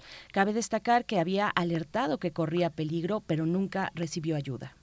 Vamos a conversar sobre este homicidio de eh, a la madre de Betsabe Alvarado Gallardo, joven desaparecida desde 2021. Está con nosotros ya en la línea Aranzazú Ayala, reportera independiente en Puebla. Querida Aranzazú, buenos días. ¿Qué tal? Muy buenos días. Gracias, Aranzazu Ayala, bienvenida. Te saludamos Miguel Ángel Quemain y Berenice Camacho. Bueno, con, con esta noticia de, de, total indignación, lamentable, eh, que, que, pues nos llena, la verdad, de, de, mucha rabia. Eso es lo que, lo que ocurre cuando vemos eh, que varias eh, personas, mujeres, madres, han sido asesinadas, mujeres buscadoras en este país, haciendo la labor de las autoridades, la labor que las autoridades no han logrado eh, pues reaccionar, hacer, llevar a cabo para encontrar a, estos familiares desaparecidos. cuéntanos cuál es la cuestión, cuál es la situación en Puebla con, con este asesinato, Aranzazú. Bueno, pues fue el, el 4 de, octubre, hace una semana, que eh, se, eh, se, difunde la noticia del asesinato de la señora Esmeralda fue en la colonia Villa Frontera, en la zona norte de la ciudad de Puebla, es decir, fue en la capital del estado, ¿no? Eh, donde a, muy temprano, eh, de madrugada, la señora Esmeralda iba hacia el trabajo cuando fue asesinada a balazo. Hasta el momento no hay claridad de quién fue, eh, pero pues sí se presume que es por que está relacionado con su labor de búsqueda. Ella buscaba a su hija eh, Betsabe, quien desapareció, como ya bien decían, junto con su amiga Fabiola. Ambas desaparecieron en la capital, en Puebla también, en la ciudad. Eh, en enero de 2021 desaparecieron muy eh, en, en, esa misma zona, ¿no? zona norte de la ciudad, muy cerca donde la señora Esmeralda fue asesinada. Y pues bueno, esto es una terrible noticia y, y un, un golpe muy fuerte para, para todas las familias que buscan a un, a un ser querido en un contexto eh, donde pues el gobernador, el ejecutivo eh, insiste en minimizar las desapariciones en Puebla, o eh, pues el contexto que tenemos es un poco, digamos, tardío respecto a otros otras entidades del país, porque si bien la crisis de desapariciones ya había golpeado a otros estados, pues en Puebla eso tiene relativamente pocos años, entre comillas, ¿no? Que se está viendo, que está visibilizando. El colectivo Voz de los Desaparecidos acaba de cumplir cuatro años y cada vez hay más personas en él, cada vez movilizaciones son más grandes y esto va de la mano con que cada vez el gobierno eh, quiere hablar menos de eso, quiere minimizarlo más y pues bueno, el asesinato de la señora Esmeralda es eh, muy preocupante porque a las demás familias, las demás familias también se, se preguntan y nosotros, nosotras, ¿qué nos va a pasar? ¿Quién nos va a cuidar? Eh, seguimos buscando, mm, ¿nos puede pasar algo? ¿No? ¿Qué es lo que realmente está pasando? Porque el gobierno ofrece medidas cautelares posteriores al asesinato de la de la buscadora de la buscadora Esmeralda y pues también es, es muy importante recordar que Betsabe sigue desaparecida, Betsabe y Fabiola siguen desaparecidas y ahora quién más está buscando a Betsabe, ¿no? Sí, esta, esta, eh, eh, este asesinato eh, a todas luces indica que estaba cerca, ¿no? Estaba en la colonia donde desapareció y la asesinaron unos motociclistas que eh, no sé, esa colonia de qué forma parte, eh, es un, un polígono en el que ha habido otras desapariciones, hay venta de drogas, ¿qué hay, este, qué hay en ese lugar, Aranzazú?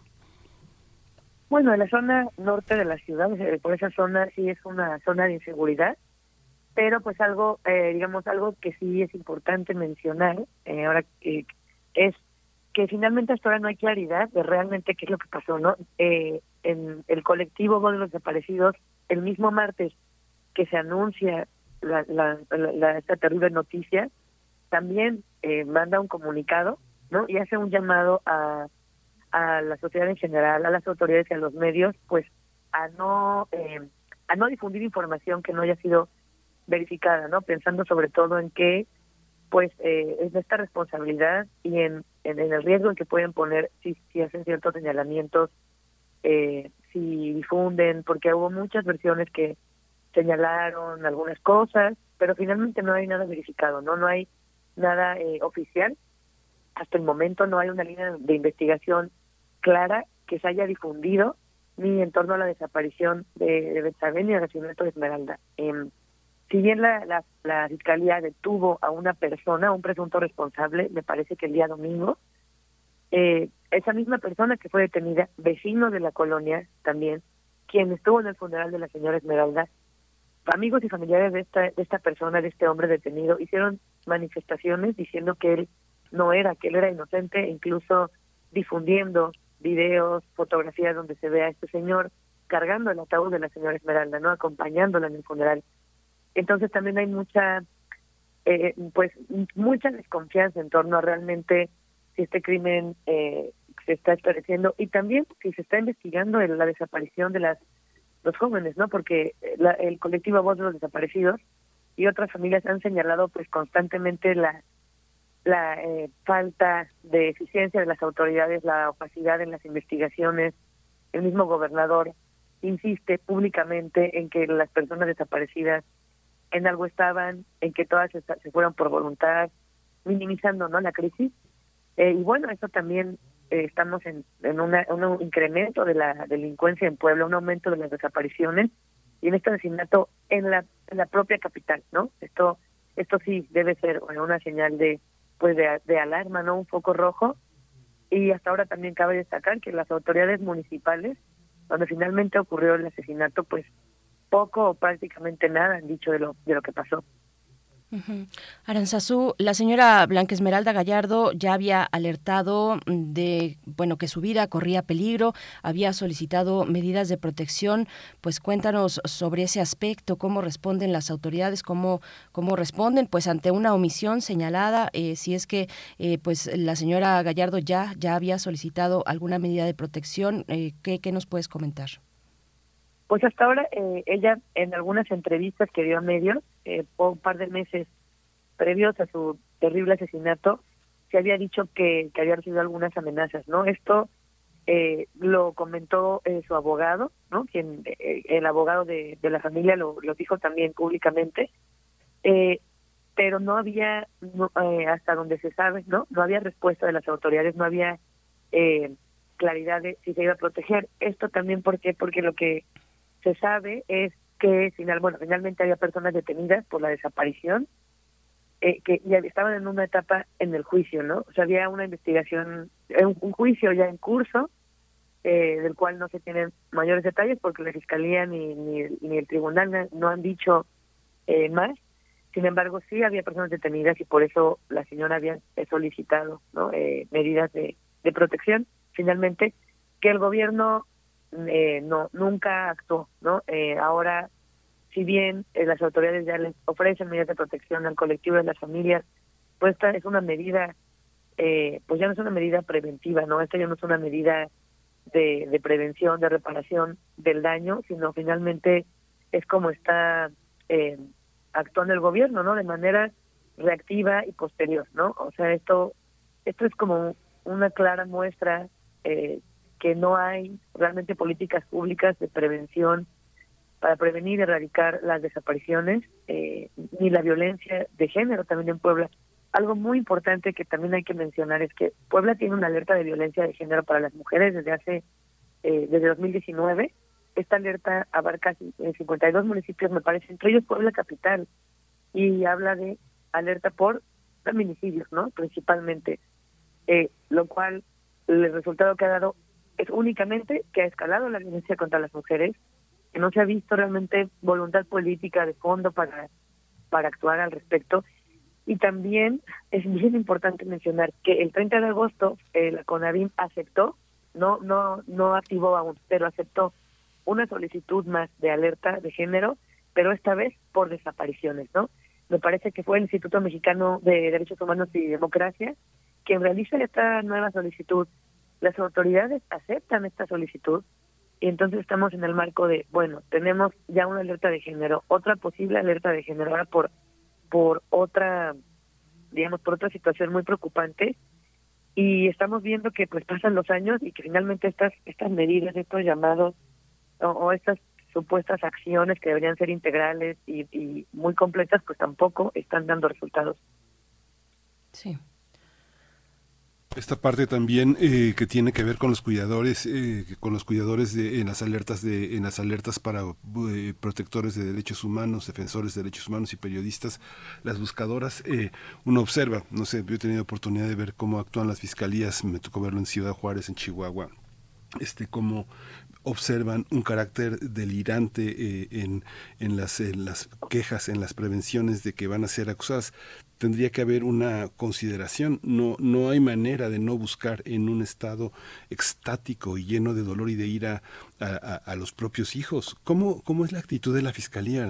¿Cómo, eh, porque también las mujeres que buscan las madres se reúnen, se reúnen en cafés, van juntas, eh, pintan sus pancartas. Hay toda una, hay toda una dinámica en cada estado que quien hace periodismo o derechos humanos las identifica, está cerca de ellas. ¿Cómo actúan las autoridades, las distintas autoridades para, para, para, para respecto a los colectivos, Aranzazú?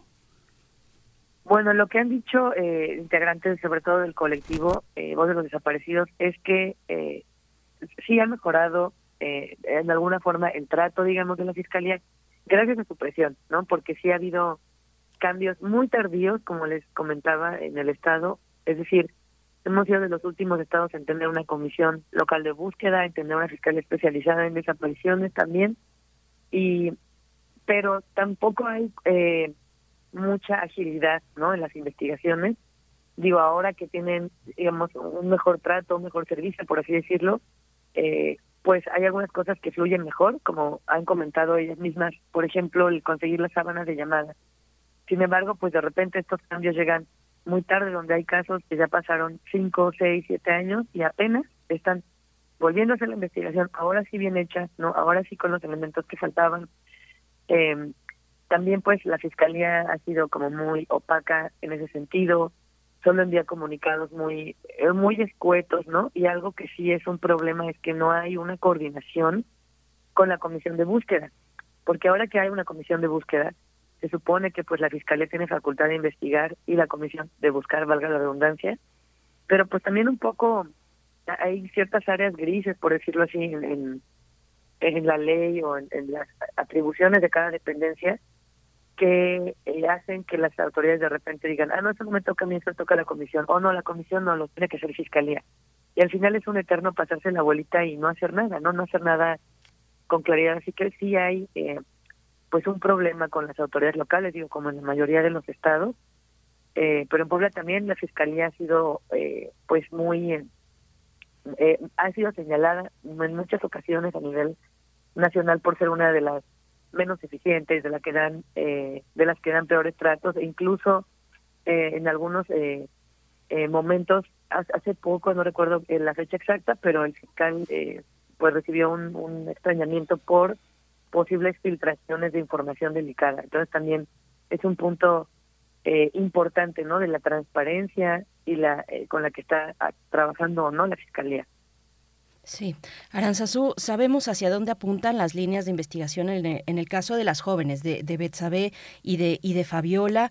Eh, hay, hay indicios de que pudo haber, pues eh, tal vez, eh, vaya pensando en que Puebla ocupa el cuarto lugar nacional de, trata de personas, por ejemplo, y que una de las integrantes de este colectivo, la voz, voz de los desaparecidos en Puebla, ha hablado que tal vez no necesariamente en este caso, pero sí en otros casos que, que están ellas tratando, existen indicios de posible trata de personas. Esto podría verse en el marco de la desaparición de estas jóvenes, Betsabe y Fabiola, eh, cuáles son las líneas de investigación que sabemos eh, tienen perspectiva de género estas investigaciones que se realizan. Esperemos que, que se estén realizando. Eh, ¿Qué nos puedes contar, Aranzazú? pues hasta ahora realmente no hay nada nada claro, ¿no? No hay nada oficial, digamos. Hay muchas versiones que circulan en medios, pero como les, les decía, incluso el propio colectivo pues hizo un llamado, ¿no? A, a, a la, digamos, como a la prudencia, por decirlo así, hasta tener como certeza de lo que realmente pasó, ¿no? Para pues para no desinformar también. Y en ese es lo que les comentaba, pues la fiscalía no no es clara al respecto, no ha dicho nada, lo que hay son finalmente pues rumores, ciertas declaraciones. Eh, si bien sigue se comentó en alguna ocasión en los meses anteriores que no se descartaba eh, la trata, no hay como mucha claridad al respecto, ¿no? Es decir, lamentablemente pues no se puede descartar la trata en, en muchos de los casos de desaparición que tenemos en Puebla por por este tema pues geográfico, ¿no? Que tenemos e histórico del lugar donde del localizado de este corredor de la trata de, de personas uno de los más preocupantes del país que además es pues existe con total impunidad, ¿no? Eh, estamos pegados a Tlaxcala, eh, a, a, los lugares que también están considerados como focos rojos, de hecho, por la zona norte de la ciudad de Puebla, del pueblo municipio, está muy cerca, es colinda prácticamente con el municipio de San Pablo del Monte, en Tlaxcala, que ya está en la zona como muy cerca de Tenancingo. Eh, entonces, pues es sí es importante tomar en cuenta, ¿no? Que que muchos de los casos pues podrían estar relacionados con, aunque no hay certeza al respecto, ¿no? No será hasta así, hasta que el, el, la fiscalía, la comisión, los, el, el, acompañamiento jurídico de la familia, pues de, claridad de lo que pasa. Y finalmente, pues la fiscalía, eh, todos los, los niveles de gobierno han sido muy opacos eh, respecto a lo que ha pasado. Es decir, condenaron el asesinato y dijeron estamos trabajando, detienen a esta persona, pero no dan más detalles, no explican más y eso pues es una constante no de, de del gobierno de Puebla. Y esta, digamos que ya, ya, ya descubrieron las autoridades que las amenazas fueron cumplidas, los deudos de, eh, de la señora Esmeralda están protegidos. ¿Quiénes son? Hay, hay personas que, seguramente hay muchas que, personas que la lloran, pero eh, ¿hay personas en peligro, Aranzazú? Eh, la familia de, de, Esmeralda no, no ha salido en, en, medios, no ha sido muy privada en su, en su duelo. Sin embargo, pues es importante más bien mencionar que hay, eh, pues, Betsabe sigue desaparecida, Fabiola también está desaparecida, Fabiola también es buscada y también todas las demás compañeras del colectivo que pues ya han estado haciendo jornadas de búsqueda, ¿no? Eh, en varios municipios, incluyendo la zona metropolitana, que se supone que deben estar protegidas y que son finalmente todas las familias buscadoras quienes deben estar protegidas, ¿no? Eh, pues si bien en Puebla está el colectivo Voz de los Desaparecidos, que concentra un poco más de 100 familias en todo el estado. También hay otros dos colectivos en la Sierra Norte. Eh, y bueno, pues es como muy importante pensar en todas las personas que están buscando si están protegidas o no, porque como sabemos, pues son pues las familias quienes prácticamente hacen la, la chamba de la fiscalía, ¿no? Quienes investigan, quienes encuentran pistas. Es muy importante, pues, eh, como tomar en cuenta que son ellas, ¿no? Las familias todas las familias, ¿no? Que, que deben estar protegidas y que pues pues con esto sí se pusieron a pensar o sí eh, fue una de toda una reflexión preocupante de bueno a mí quién me garantiza que no me va a pasar algo por estar buscando también Aranzazú, respecto al apoyo de las autoridades hacia la familia de la señora Blanca Esmeralda Gallardo, Gallardo Sánchez, eh, ¿hubo algún tipo de apoyo, de apoyo funerario? Eh, ¿Hay algún tipo de soporte para la, para la familia? Eso por un lado, y por el otro solamente que, nos comente si, si la familia de Fabiola también es parte de este colectivo. Pues eh, la Comisión de Ejecutiva de Atención a Víctimas local sería quien tendría que haber dado el apoyo. Sí lo dio, pero lo dio muy tarde. la familia tuvo que esperar eh, pues más de 12 horas a que les entregaran el cuerpo porque la comisión eh, de, víctimas argumentaba que no había servicios funerarios por la noche. Eh, y bueno, después la propia Segov en su cuenta oficial de Twitter desmintió al colectivo, señaló directamente al colectivo diciendo que que no era cierto que habían actuado de manera tardía, lo cual pues también es muy preocupante eh, porque pues en vez de actuar rápido, la, la Secretaría de Gobernación se puso a desmentir a víctimas, ¿no? Públicamente. Eh, y sí actuó tarde, al final se cedió el apoyo, pero me parece que también se recibió apoyo eh, particular, ¿no? De, amigos de la señora Esmeralda, pero sí, la, las autoridades actuaron bastante tarde, con, con mucha lentitud, ¿no? Para la entrega del, del cuerpo. Sí. Y, y también, pues, eh, sí, la señora Esmeralda formó parte del colectivo de los desaparecidos, al igual que la familia de Fabiola. Pues Aranzazu Ayala, muchas gracias por todo este reporte, por todo este compromiso que pues todo el tiempo como mujer y como periodista ha sostenido allá en Puebla. Qué difícil, qué difícil. Eh, es, no hay, no hay nada, no hay nada garantizado, pero pues te agradecemos siempre tu disposición y tu y tu colaboración con, con Radio UNAM. Muchas gracias. Gracias a ustedes, me gusto saludarles y estaremos pendientes. Gracias, Aranzazú. Gracias, Aranzazú. Allá la reportera independiente en el estado de Puebla. Bueno, pues vamos, eh, podemos encontrar en redes sociales, en las redes sociales del colectivo Voz de los Desaparecidos en Puebla, el comunicado que pues lanzaron a partir del asesinato de la señora Blanca Esmeralda Gallardo. Dice, hacemos un, llamado a la Fiscalía de Puebla, al gobernador Miguel Barbosa, a las autoridades de Puebla, déjense de discursos superficiales y garanticen los derechos y seguridad de las víctimas. Derechos y seguridad de las familias de personas desaparecidas. Y, sigue este comunicado donde cierran diciendo no más impunidad, porque buscarles es abrir brecha de la nada. Es el comunicado, parte del comunicado del colectivo, de este colectivo Voces, eh, las Voz de los Desaparecidos en Puebla. Miguel Ángel, nosotros vamos a hacer una pausa.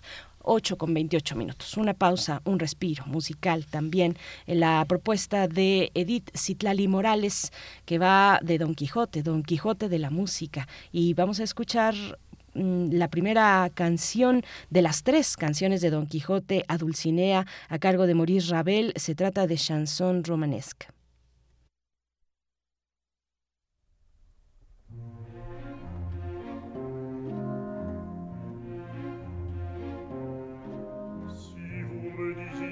la terre à temps tourner vous s'offensa je lui dépêcherai moi ça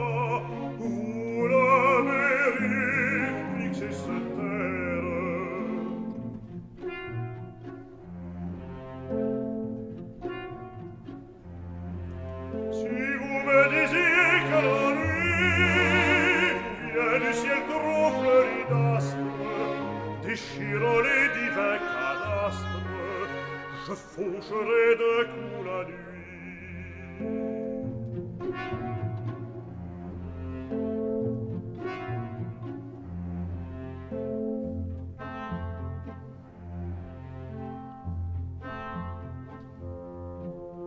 Si vous me disiez que l'espace est si vide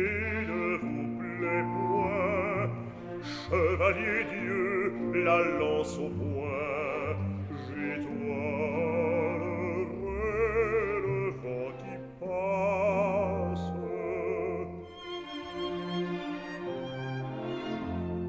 Et si vous disiez que mon sang est plus à moi qu'à vous, madame, je blêmirais dessous.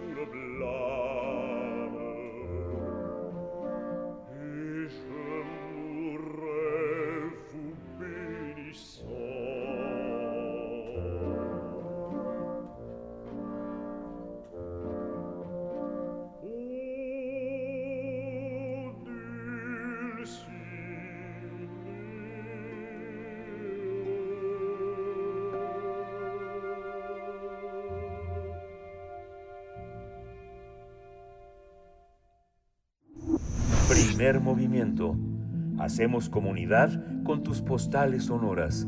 Envíalas a primermovimientounam.gmail.com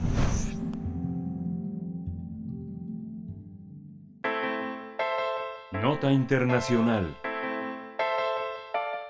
Irán vivió este fin de semana una nueva jornada de protestas marcada por enfrentamientos callejeros y trabajadores en huelga.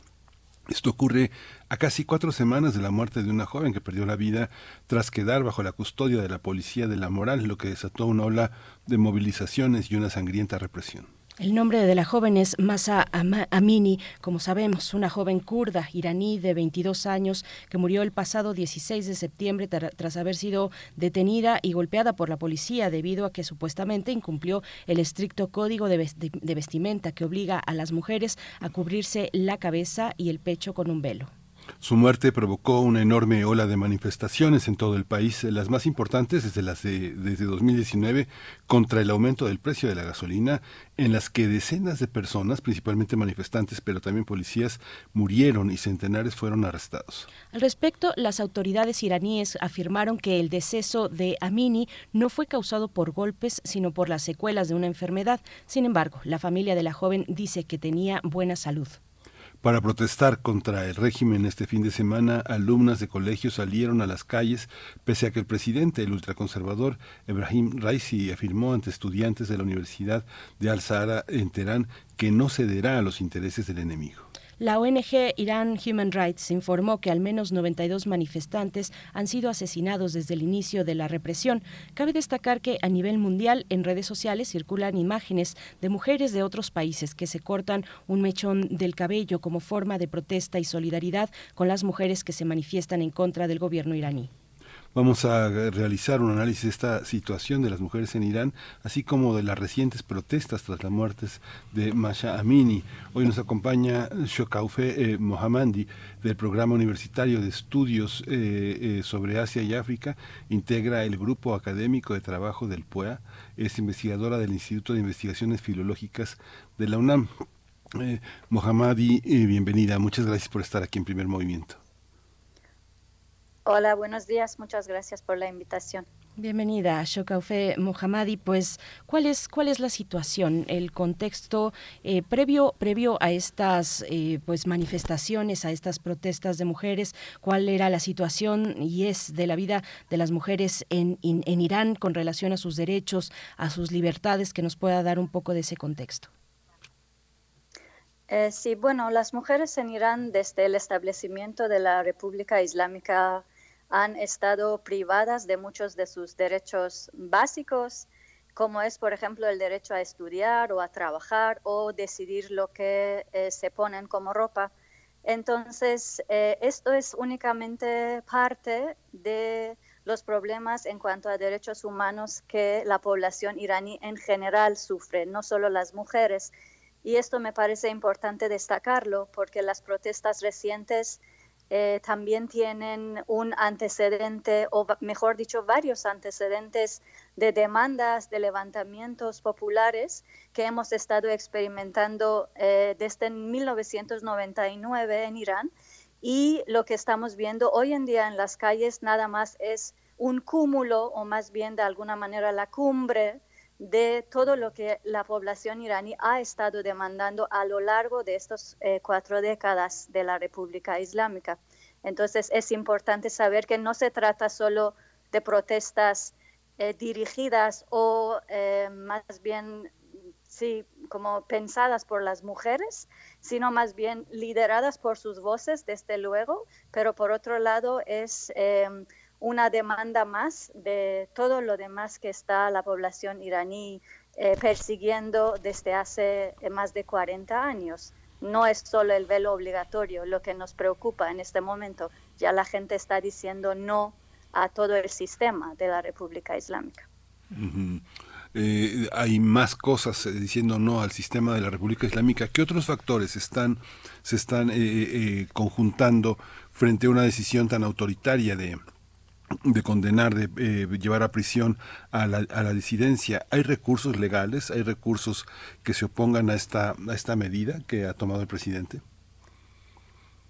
Eh, sí, desde luego que hay medidas, porque mm, seguramente ustedes saben que en Irán lo que rige es la Sharia, la ley islámica. Entonces, según estas leyes islámicas, eh, la República Islámica basó su constitución eh, en una serie de mandamientos religiosos que además es su propia interpretación eh, del Corán y de las fuentes islámicas, no es una interpretación eh, acordada de manera general. Entonces, estas leyes, claro está que imponen el uso obligatorio, por ejemplo, del velo o imponen a las mujeres tener permiso de sus maridos o de sus padres para poder estudiar o viajar y para poder divorciarse, también como que muchas de las cosas que limitan mayormente a las mujeres.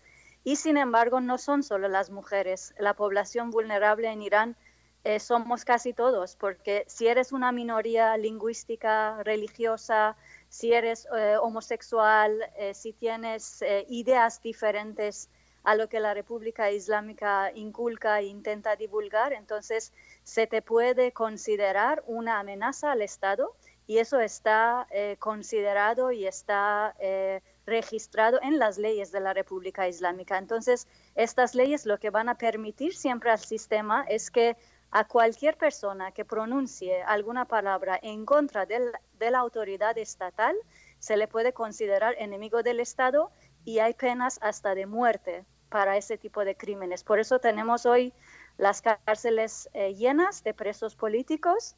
Eh, y bueno, pues yo creo que lo que está ocurriendo ahora también nos está mostrando toda la represión de los 43 años que hemos sufrido eh, debido a esa clase de legislaciones también. Cuando Raisi dice que va a tener una respuesta legal fuerte frente a lo que está pasando, eh, no es ninguna novedad tampoco, lo han tenido siempre.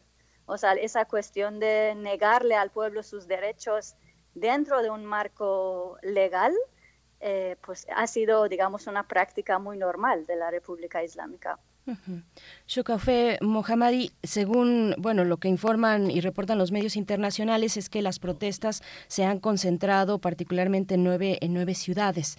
¿Cuáles son estas ciudades? ¿Qué, caracteriza, digamos, a, las ciudades, a los espacios que han tenido, eh, que han alojado estas, estas protestas? ¿Hay, un, hay pues elementos que puedan unificar a estas ciudades en, en torno a, a cuestiones políticas, étnicas? ¿Qué hay de, estos, de estas ciudades? Pues mire, eh, la verdad es que cuando uno mira los videos de las manifestaciones que nos llegan a través de todas las redes sociales, eh, podemos decir que actualmente en más de 100 ciudades y pueblos pequeños, incluso cuyos nombres no habíamos escuchado antes, se están dando las protestas. Claro está que salen más noticias de algunas ciudades en particular y quisiera aquí yo nombrar dos que fueron escenas eh, de enfrentamiento muy violento entre los manifestantes y las fuerzas del Estado, que esto, están en la provincia de Kurdistán iraní, eh, la ciudad de Sanandaj, y en la provincia de Baluchistán, eh, que en la ciudad de Zahedan, que es su em, capital, digamos, hubo enfrentamientos muy violentos y em, solo en un día ah, eh, murieron 95 personas con balas eh, de guerra, ¿no? Eh, por ejemplo, en la ciudad de Zahedan, de Sanandaj, todavía lamentablemente no sabemos números porque esto es muy reciente, es de anoche y de anteanoche lo que ha estado pasando y que ya prácticamente hubo armamento muy pesado en las calles eh, disparando directamente a la gente. Entonces, esto mm, yo seguro que pronto vamos a saber qué es lo que exactamente pasó, porque justo también cortan el Internet, entonces es muy difícil que salgan las noticias. Y justo en las dos ciudades que acabo de nombrar, eh, desde luego estamos frente a minorías tanto religiosas como etnolingüísticas, que son los kurdos en la provincia de Kurdistán y los baluchíes en la provincia de eh, Sistán y Baluchistán. Entonces, esto es muy importante también de considerar porque eh, la violencia sistemática que ha estado sufriendo la gente en Irán siempre ha sido más violenta, siempre ha sido más brutal en contra de las minorías. Por un lado, porque pues siempre se nos dice que bueno, estas minorías son peligrosas de por sí porque son diferentes, entonces son como enemigos potenciales del Estado y por otro lado, pues porque están en lugares fronterizos. Entonces eso significa también otras, otras cuestiones eh, políticas en ese tipo de zonas. Entonces, lo que estamos viendo es que em, la represión es em, muy brutal en todo Irán, sin embargo, en las zonas donde viven estas minorías, también los árabes, por ejemplo, eh, en el Golfo Pérsico, em, ha, estado, ha estado siendo mucho más eh, violento. Y repito, no es una novedad. Al principio del establecimiento del régimen, en el 79, eh, tuvimos la misma situación, es decir, lo primero que hace eh, la República Islámica de Khomeini es eh, hacer un masacre de los kurdos, de los turcomanes, de los baluchíes, entonces no es ninguna novedad. Esta, esta, esta edición que dice Chocafé sobre, es, ¿crees que la población salga del Islam, para, de la práctica eh, del Islam para recobrar su libertad? ¿Es posible eso? Eh, pues mire, yo creo que lo que ha logrado la República Islámica es eh, justo eso, que la gente que era creyente, porque Irán viene de una de tradición religiosa muy larga, en realidad nosotros pues hemos sido musulmanes por muchísimo tiempo ya. Y desde el siglo XVII, cuando el chiismo fue la religión oficial. Entonces, bueno, pues ha tenido una presencia muy fuerte, los clérigos han estado ahí eh, como también parte eh, de, la de las funciones sociales de Irán desde hace muchísimo tiempo. Sin embargo, si algo hemos aprendido en esos cuarenta y tantos años es que un gobierno formado por la eh, por, la, por, el clérigo no puede funcionar. Y mucha gente por lo mismo eh, ha dejado de creer en la religión misma. Y eso a mí me parece pues un punto mm, interesante para reflexionar, porque los iraníes han sido religiosos, o sea, muchos de ellos todavía lo serán. Sin embargo, en las protestas últimas, no solo en estas, sino también en las de 2009, eh, en las del 2017, en las del 2019, hemos estado viendo a la propia gente que lleva incluso su velo islámico porque le parece, no porque nadie le haya obligado, porque hay gente que lo lleva por gusto. Entonces, esta gente aparece delante de las cámaras diciendo, yo soy musulmana, pero yo no acepto a la República Islámica como representante del Islam. Ya la gente se dio cuenta de que este gobierno ha hecho su interpretación política del Islam para sus beneficios y por lo tanto de lo que hay que salir no es del Islam mismo, sino más bien eh, de ese tipo de Islam político, de la teocracia hay que salir. Entonces, desde luego que la libertad estará ahí y em, lo que yo creo que interesa es poder separar, como siempre se ha dicho, poder separar la religión como un tema personal que para quien quiera puede funcionar del Estado, de la cuestión de la política. Entonces ahí está también, en el caso de Irán, eh, la solución a lo que estamos viendo ahora y a lo que hemos visto en los últimos 43 años en realidad. Shoko, fue hablando de años, hablando de años y de generaciones, bueno, por supuesto que las jóvenes que estamos viendo en, en las calles, pues nacieron bajo este, bajo el régimen instaurado en 79, pero ¿y, qué hay de las mujeres más adultas, eh, las mujeres maduras, eh, para quienes el velo pues no siempre fue obligatorio, porque entiendo que antes del 79 era así, el velo, el velo no era obligatorio. Hay una expresión se puede detectar una expresión eh, generacional entre las mujeres que están protestando?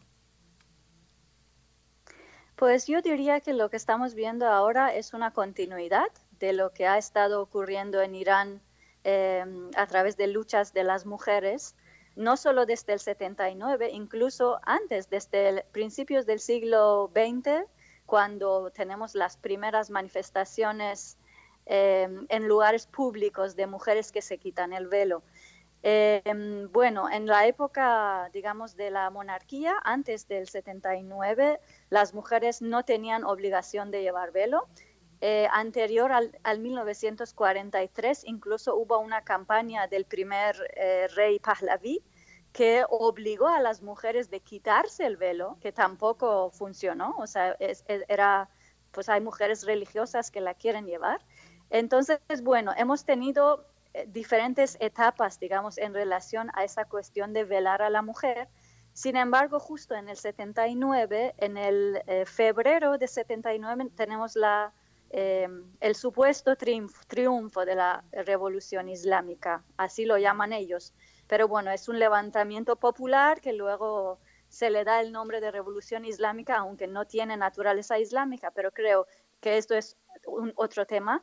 De todos modos, en el febrero de 79 es el establecimiento de la República Islámica y en el marzo del mismo año, o sea, solo un mes después, tenemos una gran manifestación de mujeres que salen a la calle para protestar contra eh, la imposición del velo obligatorio, que justo es de las primeras medidas que toma Khomeini en contra de las mujeres. Y eso aquí me gustaría invitarles a esta reflexión porque imponer un velo a una mujer no es solo cubrir a la mujer, sino que es eh, también cubrir las demandas eh, legítimas de todo un pueblo. Entonces, ¿por qué digo eso? Porque lo que nos mostró ahí la experiencia fue que estas mujeres estaban protestando en la calle en el 79 diciendo, esto es solo el comienzo de lo que nos va a ir pasando. Esto solo es la primera imposición, claro, se dirige a, una población vulnerable que son las mujeres, pero no se va a quedar en eso. Por eso mismo es que todavía las autoridades del régimen cuando hablan del velo, hablan de que el velo es uno de los pilares que sostienen la República Islámica. Entonces no se trata de un tema religioso, no se trata de, un tema, digamos, que solo vaya dirigido a la mujer, sino que es como una especie de velo que va a estar cubriendo todos los derechos, todas las demandas legítimas de esta sociedad. Entonces yo creo que las mujeres de ahora, las jóvenes y las mujeres de otras generaciones que son mayores, son partícipes todas y son cómplices en lo que están diciendo en las calles. Y no solo las mujeres, también los hombres iraníes siempre han estado ahí. Es decir, aunque las mujeres han sufrido más por a causa de la digamos de ser privadas de sus derechos, pero también lo han estado los hombres, es decir, las huelgas obreras, las manifestaciones por, eh, digamos, la inflación y el precio, los precios altos contra políticas neoliberales de la República Islámica, contra políticas medioambientales fatales de la República Islámica, son cosas que todos ellos están unidos, es decir, no podemos separar el tema del velo de todo lo demás.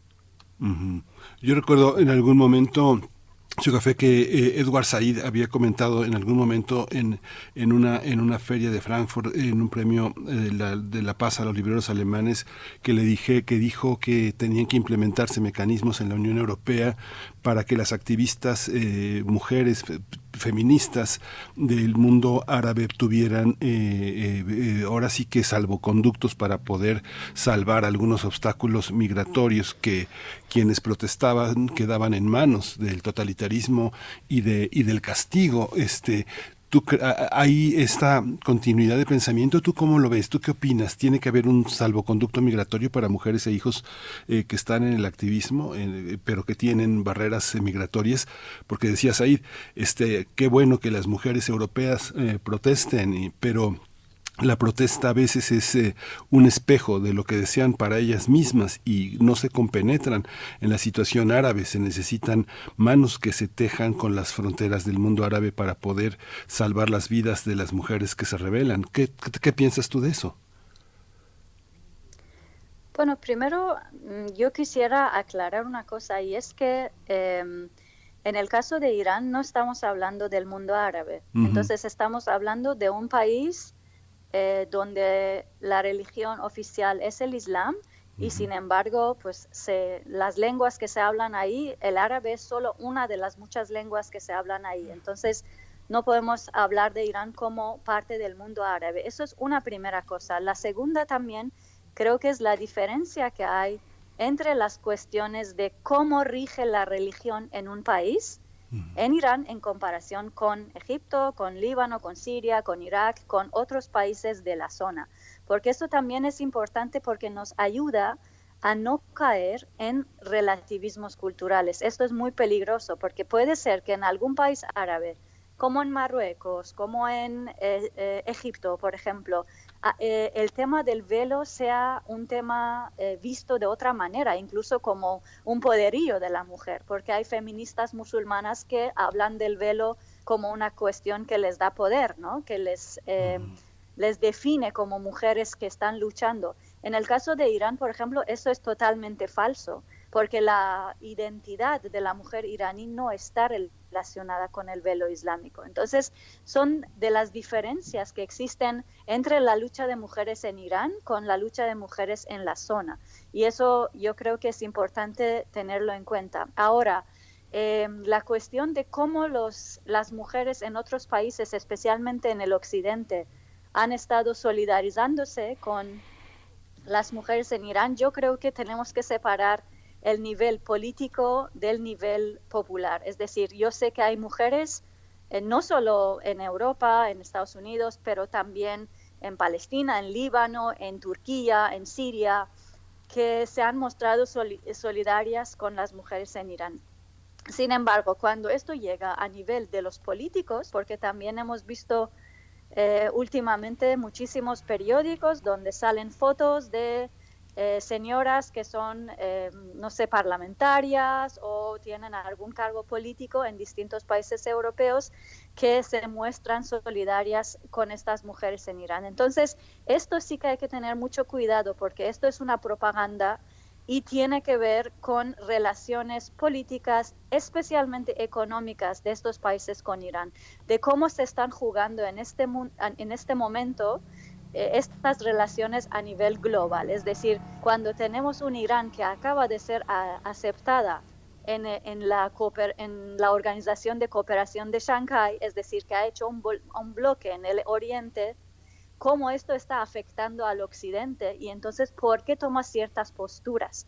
Yo no digo que esto sea como la razón única, de estas muestras de solidaridad, pero estoy diciendo que la solidaridad a nivel político en el occidente hacia Irán, y no quiero hablar de los demás países del oriente, hacia Irán en particular, nunca ha sido una solidaridad a nivel humana, sino que más bien está siempre respondiendo a intereses eh, políticos y a negocios internacionales.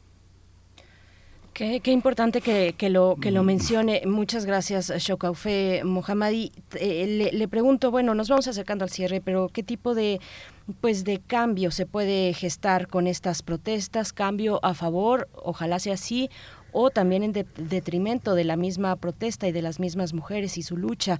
Eh, cómo, ¿Cómo reaccionan, por ejemplo, en lo cotidiano las familias, los hombres, los maridos, los esposos? Hay un hay, hay un apoyo, hay un sostén de estas, eh, por supuesto no podemos generalizar, pero un poco lo que usted alcanza a ver, un, un, apoyo para, para, las mujeres, para sus compañeras que salen a protestar, o hay por el contrario un, eh, pues, eh, pues una concentración, digamos, de represiva, un, regaño, un desconocimiento, una lejanía, ¿cómo, cómo lo ve? Bueno, yo creo que aquí no es solo mi opinión, sino más bien si usted mira los videos que están saliendo de las protestas, lo que vemos claramente en los videos es que los hombres están en las calles igual que las mujeres. Es decir, los hermanos, los hijos, los padres, los maridos están junto con sus hijas, esposas y hermanas en la calle. Por eso repito que no es una lucha solo de mujeres, es una lucha que empezó por la muerte de Masamini, por esta cuestión que tiene que ver con las mujeres, pero es una lucha de todos, es de toda la población, no tiene eh, dentro de su naturaleza, no tiene esta segregación entre, em, digamos, el género masculino y femenino. Esto es una mirada que quizás funciona en otro lado del mundo, pero para Irán no es así. Es decir, las mujeres en Irán son muy valientes, han estado frente de muchas luchas, pero siempre han estado acompañadas también de los hombres. Entonces yo creo que esto también es un tema que hay, que tomar en cuenta. Por otro lado, ¿qué va a pasar? ¿Cuál va a ser el resultado de, de lo que estamos viendo ahora? No lo sabemos, como se dice, esto se decide en las calles, lo que vaya a ocurrir, y sin embargo, eh, yo creo que pase lo que pase, esta experiencia de lucha que en este momento estamos obteniendo va a ser muy valiosa para las próximas luchas que seguramente si no tienen, si no alcanzan su victoria esta vez, la van a alcanzar en otro momento muy próximo. Eh, bueno, tenemos las esperanzas de que así sea y yo creo que vamos a aprender, vamos aprendiendo mucho y vamos a eh, cada vez eh, mirarles sin miedo, digamos, cada vez vamos a tener menos miedo cuando les miremos a los ojos a las personas autoritarias que están rigiendo en ese momento Irán. Pues muchísimas gracias, eh, Chocafe Mohammadi, eh, de, parte del programa universitario de estudios sobre Asia y África, integrante del grupo académico de trabajo del PUEA, eh, investigadora también del Instituto de Investigaciones Filológicas de la UNAM. Muchas gracias por su presencia, por, su participación, por atender esta, este llamado. Gracias. Hasta pronto, gracias. Bueno, pues eh, qué, interesante, qué importante la voz eh, de, nuestra invitada de, esta mañana y qué mm, eh, pues alentador esto que nos refiere al final, los hombres están ahí, los hombres, las familias están ahí, por lo tanto, bueno, uno lo que piensa es una lucha, es una lucha esta contra el régimen y no una lucha social como se da en otros, en otros espacios. Ahí las mujeres están acompañadas de sus, de, su familia, de los hombres en su entorno y no, y no en contra, no hay una oposición, digamos, a que la mujer pueda tomar esas libertades por su parte. Así es que, bueno, pues qué, interesante. Vamos a hacer una pausa musical para despedirnos de Radio Nicolaita y después irnos al corte. Se trata del extracto de la introducción de Don Quijote, el poema sinfónico de Richard Strauss.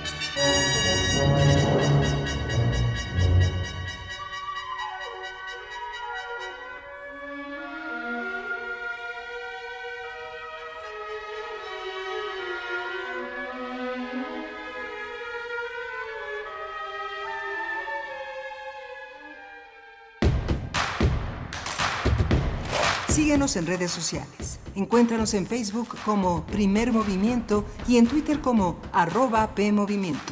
Hagamos comunidad.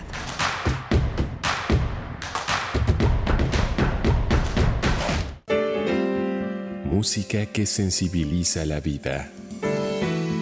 Asómate a su mundo. Panorama del Jazz con Roberto Aimes.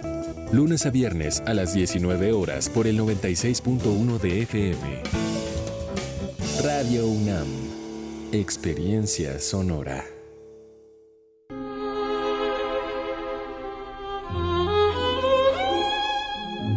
Velocidad y elegancia. Tensión y llanto. Tranquilidad y miedo. Todas las emociones que se esconden en un solo instrumento. La Orquesta Filarmónica de la UNAM, en su programa 5 de la tercera temporada 2022, presenta Concierto para violín en re mayor de Piotr Ilyich Tchaikovsky y Sinfonía número 3 en sol menor de Luis Farrenc, con Manuel Ramos en el violín, director huésped Ludwig Carrasco. Sábado 15 de octubre a las 20 horas y domingo 16 de octubre a las 12 horas en la sala Nezahualcóyotl del Centro Cultural Universitario. OFUNAM, tercera temporada 2022.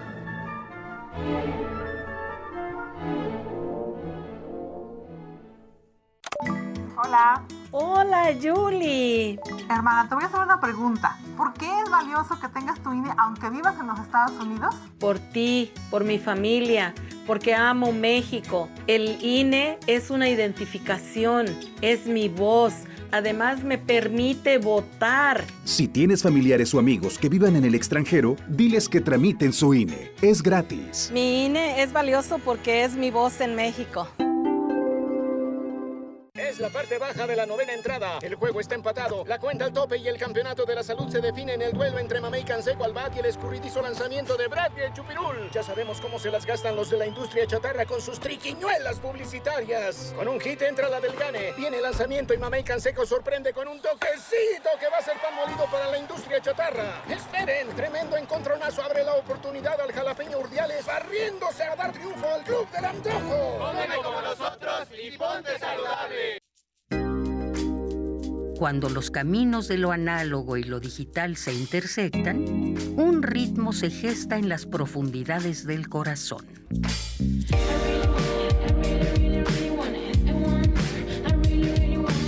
Ven a bailar al ritmo de Broccoli with Botas en Intersecciones.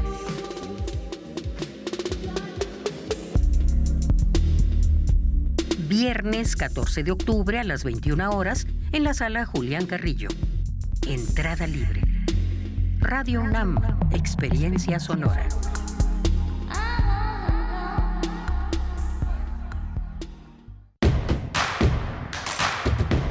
Encuentra la música de primer movimiento día a día en el Spotify de Radio UNAM y agréganos a tus favoritos.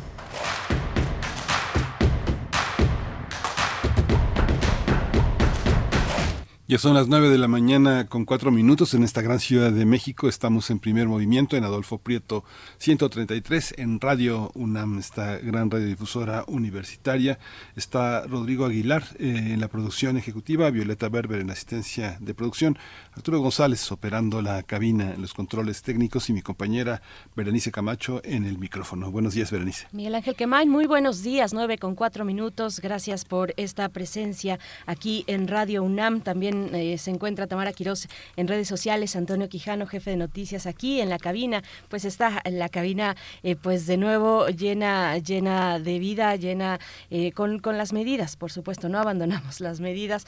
afortunadamente, al parecer en el caso mexicano, afortunadamente, pues vamos ganando, al menos en este episodio, en este capítulo, la, la, la lucha contra COVID-19, pero bueno, yo creo que hay que hay que seguir con atención las indicaciones de la autoridad, por supuesto, eh, no dejar de cuidarnos entre todos. Gracias, gracias por esta escucha. Vamos a tener en esta hora, que es la tercera, vamos a tener la poesía necesaria y también en la mesa del día la presentación del cuarteto ucraniano Daka Braka en la sala Nezahualcóyotl este fin de semana en el contexto, en el marco del Festival Cultura UNAM, que tiene lugar hasta el 16 de octubre, este Festival Cultura UNAM, y que ofrece pues una amplia y muy rica oferta, oferta cultural en distintas expresiones artísticas como eh, pues la danza, la música, el teatro, en fin, artes plásticas, actividades diversas que podemos encontrar en el Festival Cultura UNAM en su primera edición, que bueno, pinta para colocarse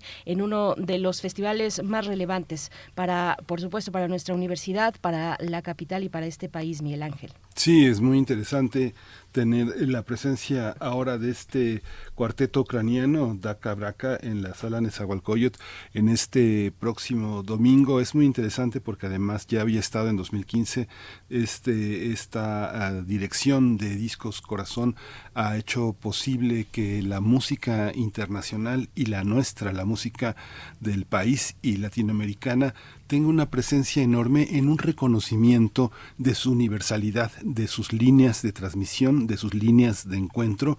Y esta presentación en el marco de algo que desgraciadamente hace muy popular a Daka Braka, que es el conflicto de Ucrania, nos lleve a pensar que México ha sido un, un, país hospitalario también con este, con este cuarteto ucraniano ya desde hace mucho tiempo, de muchos años, gracias también a esta, a esta impronta que ha caracterizado a, una, a un proyecto eh, creativo, intelectual, eh, antropológico que es eh, Discos Corazón. Hablamos de Eduardo Llerenas, eh, ha sido un artífice desde hace décadas de todo este compromiso y de Mary Ferguson, que además no solo ha sido una periodista siempre eh, en el tema de la música, sino también alguien que ha pensado la música con los músicos, de la mano con ellos y con las comunidades y que ahora al frente de Discos Corazón eh, trae a este grupo a la Ciudad de México.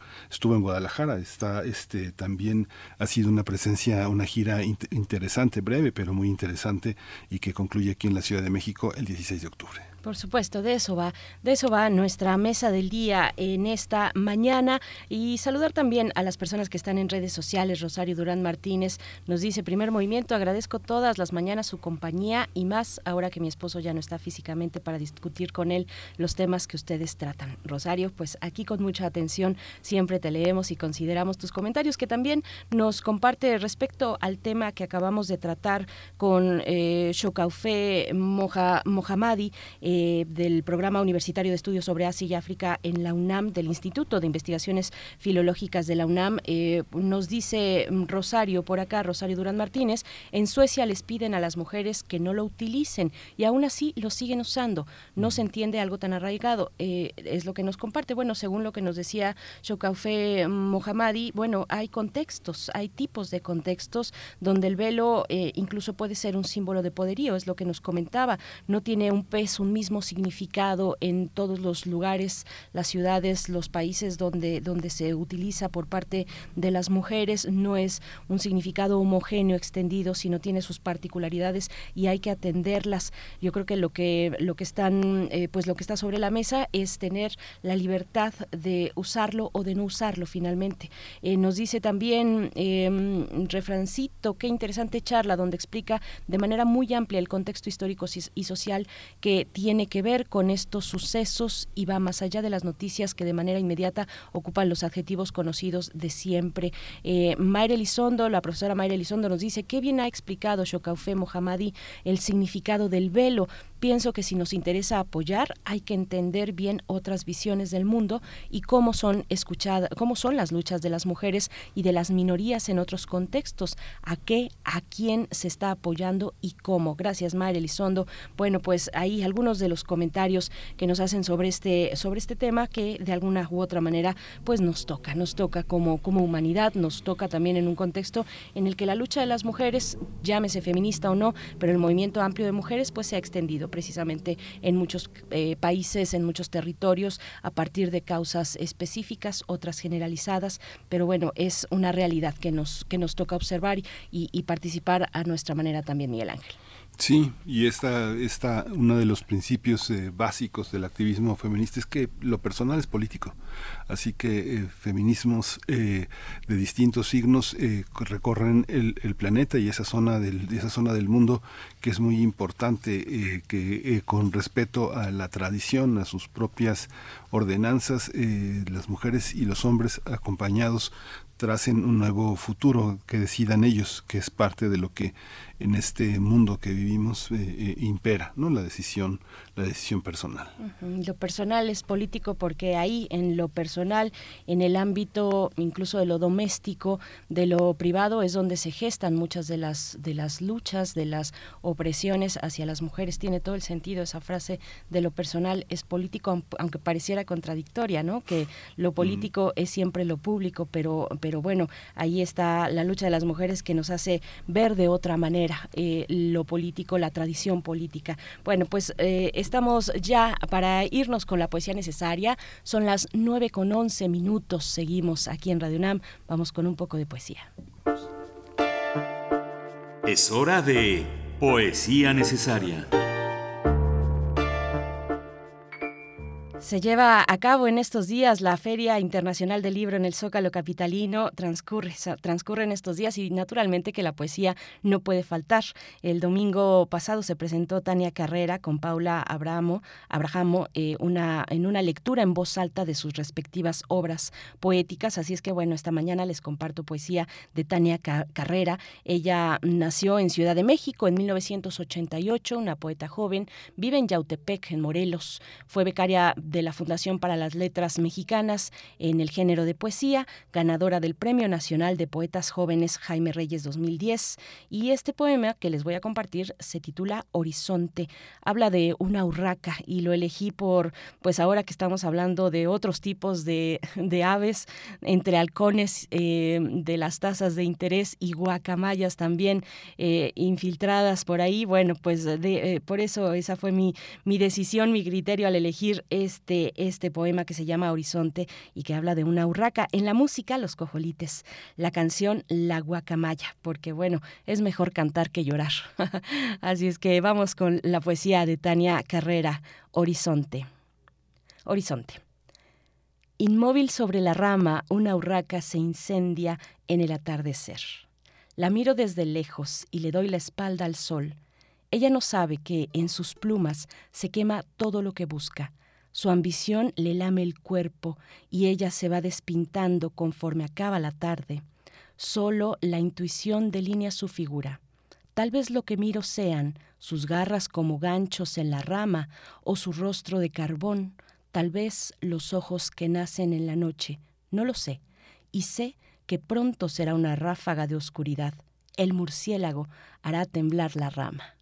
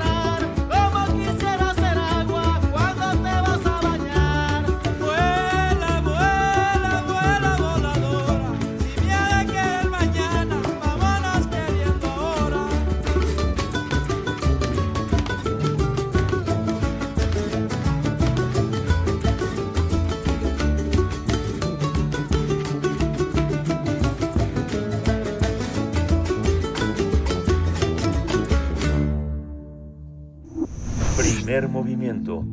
Hacemos comunidad con tus postales sonoras. Envíalas a primermovimientounam.gmail.com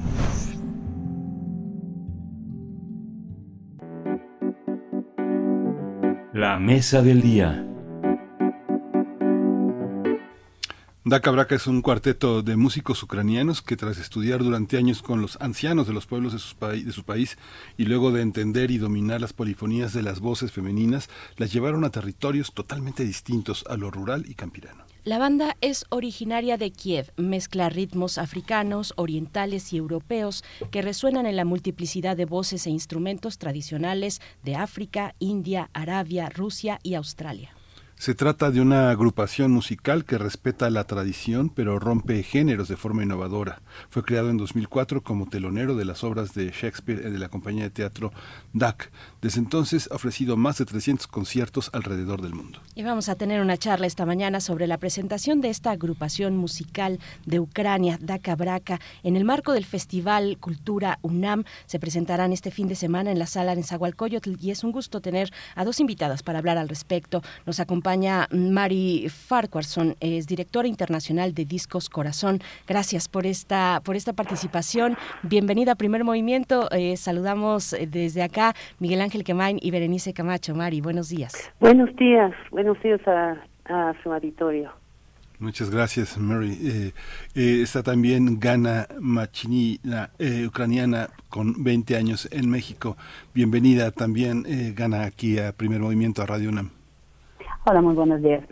Gracias, buenos días a ambas. Empezamos esta, esta charla, pues cuéntenos, cuéntenos sobre esta agrupación, sobre su particularidad, sobre eh, pues quiénes la conforman, cómo surge esta banda, esta agrupación, este cuarteto, Daca Braca. Eh, empezamos en ese mismo orden, si les parece, en el orden de presentación. Eh, Mari, cuéntanos, por favor, desde Discos Corazón, pues cómo se ve una agrupación de, de, de esta, de esta naturaleza.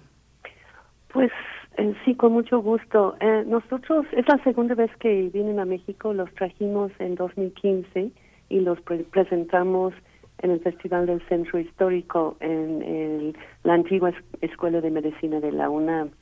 Y este, la verdad, eh, aunque hemos tenido el privilegio de trabajar con magníficos artistas de diferentes países del mundo, Daca Braca nos impactó muchísimo Em, por la creatividad de su música, por su capacidad de entender desde las entrañas, eh, como muy bien explicaron en la introducción, la, este, su cercanía con su propia música, con sus propias tradiciones y el respeto que tiene para ellas.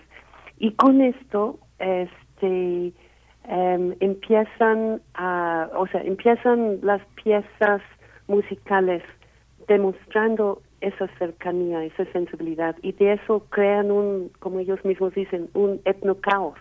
Y el resultado es algo absolutamente, absolutamente nuevo, muy emocionante, muy fuerte. Entonces, no es algo muy fácil de encontrar en otros grupos, yo me atrevo a decir en todo el mundo. Entonces, eso nos llamó siempre la atención y este, entonces teníamos muchísimas ganas de volver a trabajar con ellos y afortunadamente Digo esto porque este grupo ya está girando nueve meses del año, están en los em, foros más importantes del mundo, tanto de la música clásica como el Lincoln Center en Nueva York, el Barbican Center en Londres, como frente a 150 mil personas en el Glastonbury Festival, que es de rock independiente. Entonces, este, tienen una agenda de susto y la verdad los admiro muchísimo porque imagínate lo que les está pasando en este país, las noticias que, que, tenemos el día de hoy. Eh, y ya con esto encuentran la fuerza, la voluntad y este, em, la capacidad de pararse frente a públicos en diferentes ciudades y, y seguir promoviendo su cultura por medio de la música. Gracias, eh, Mari Gana Matichina. Eh, gracias y bienvenida también, pues un poco eh, sobre ese mismo comentario. ¿Qué, ¿Qué lugar tiene este cuarteto, pues en el registro actual de la música en Ucrania y el papel que, que, han representado en el contexto que hoy que hoy acontece esta, este lamentable conflicto, esta guerra que azota al, al país ucraniano, a tu país, Gana? Eh, sí, bueno, Dajabraja obviamente es un grupo em, ya con muchísima trayectoria, es un grupo que tiene mucho más eh, de 10 años, es de recién creación, si mal no recuerdo, tienen como casi 20 años ya. Y em, bueno, antes, todavía antes de la guerra, que dura no solamente casi ocho meses, sino ya más de ocho años, eh, Dajabraja eh, ha estado rescatando y, mm, digamos, dándole una nueva vida a las melodías, eh, las tradiciones bastante antiguas. ¿sí? Ucrania tiene una historia milenaria, tiene obviamente eh, muchísimas influencias, ¿no? Está perfectamente situada y está muy integrada en el contexto global europeo. Estamos hablando de, reitero, de centenares, eh, cientos de, años de historia. Y eh, Dajabraja lo rescata porque es etno, o sea, la primera parte definitivamente es etno, ¿no? Podemos catalogarlo como etnopunk, probablemente los músicos profesionales lo harán mucho mejor que yo, ¿verdad? Pero eh, primero ellos rescatan, digamos, esas raíces, ¿no? Y después a estas raíces le incorporan, digamos, eh, los sonidos nuevos, ¿verdad? Les dan un sentido nuevo y es una es, es, es, esta mezcla, ¿no? Entonces, antes de la guerra sí tenía como que un contexto un poco más, digamos, era, era para diversión, era, bueno, era música, era parte de la historia, es un grupo, reitero, de mucha relevancia en Ucrania y no solo en Ucrania, en Europa en general. Y eh, ya después de la guerra, cuando empezó la guerra más bien, Yaja Braja en todos sus conciertos ha tratado de concientizar acerca del problema que existe, ¿no? Eh, durante estos ocho años de la primera invasión rusa, que no ha sido tan, digamos, eh, vaya, no afectó a todo el país como lo está sucediendo ahora, Yaja Braja en todos los conciertos ha hablado y ha dicho, ¿no? Ucrania está en guerra, parte de nuestro territorio está invadido. Eh, ya, bueno, cuando empezó la guerra, eh, obviamente, al igual que millones de ucranianos tuvieron que refugiar em, en, diferentes partes de, Ucrania, digamos, un poco más seguros, aunque es muy relativo.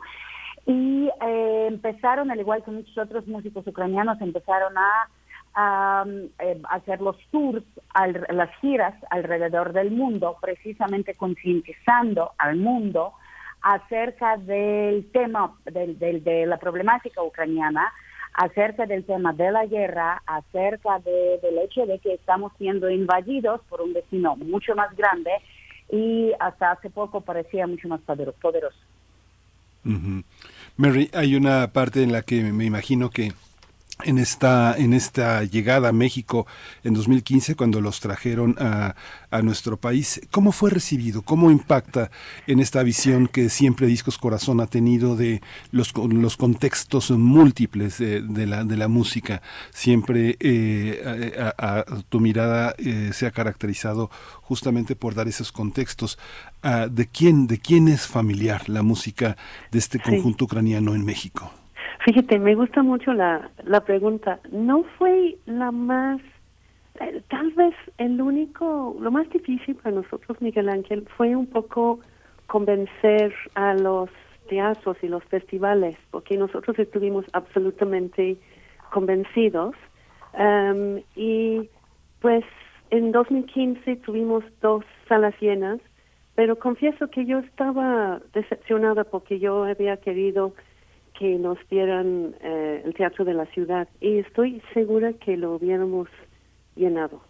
Y la respuesta del público fue increíble, ¿no? Hay, hay mucha curiosidad en el público mexicano y si tienes la posibilidad de, em, de, de, tocar la música en las semanas, en la radio, en las semanas anteriores, hay, hay muchísima gente este, que está dispuesta a ir a escuchar un grupo desconocido confiando que van a tener una experiencia única y este esto es lo que pasó y te puedo decir que terminando el segundo de los dos conciertos una música muy conocida del son jarocho fue con ellos y le regaló su mosquito, ¿no? La jarana más chiquita.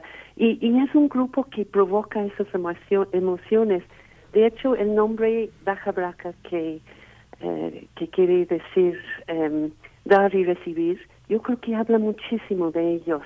Son, es un grupo muy generoso.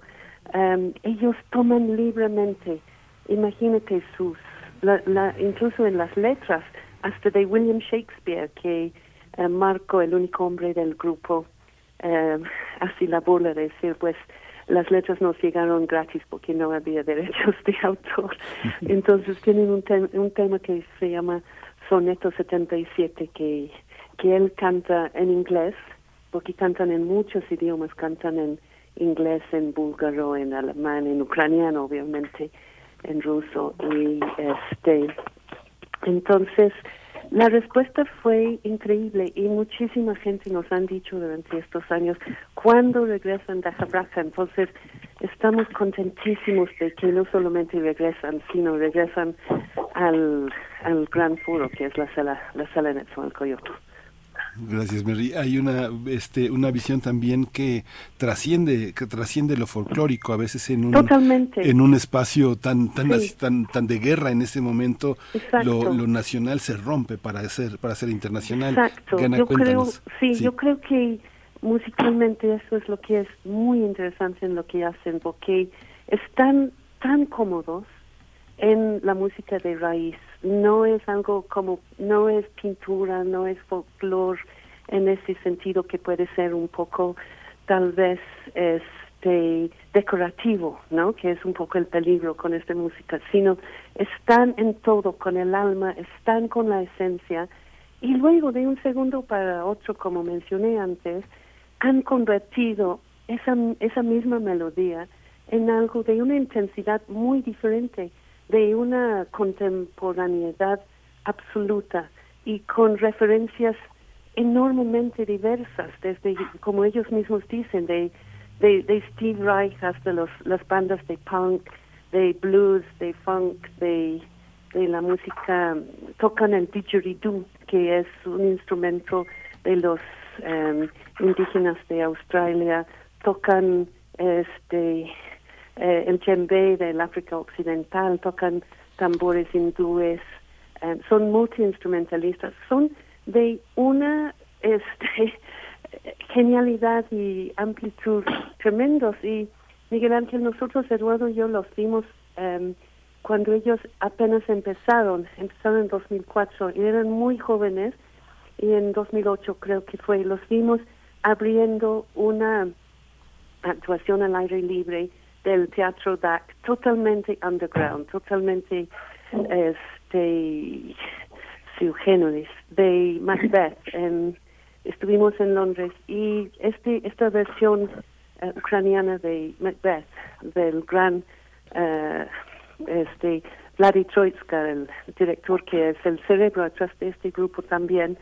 Um, y era, era una cosa increíble porque era teatral pero eran músicos que abrieron la actuación.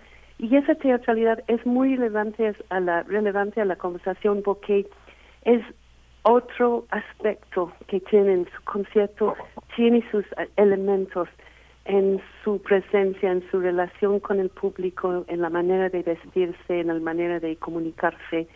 Sientes que tiene esa preparación y ese don también del teatro, no solamente de la música.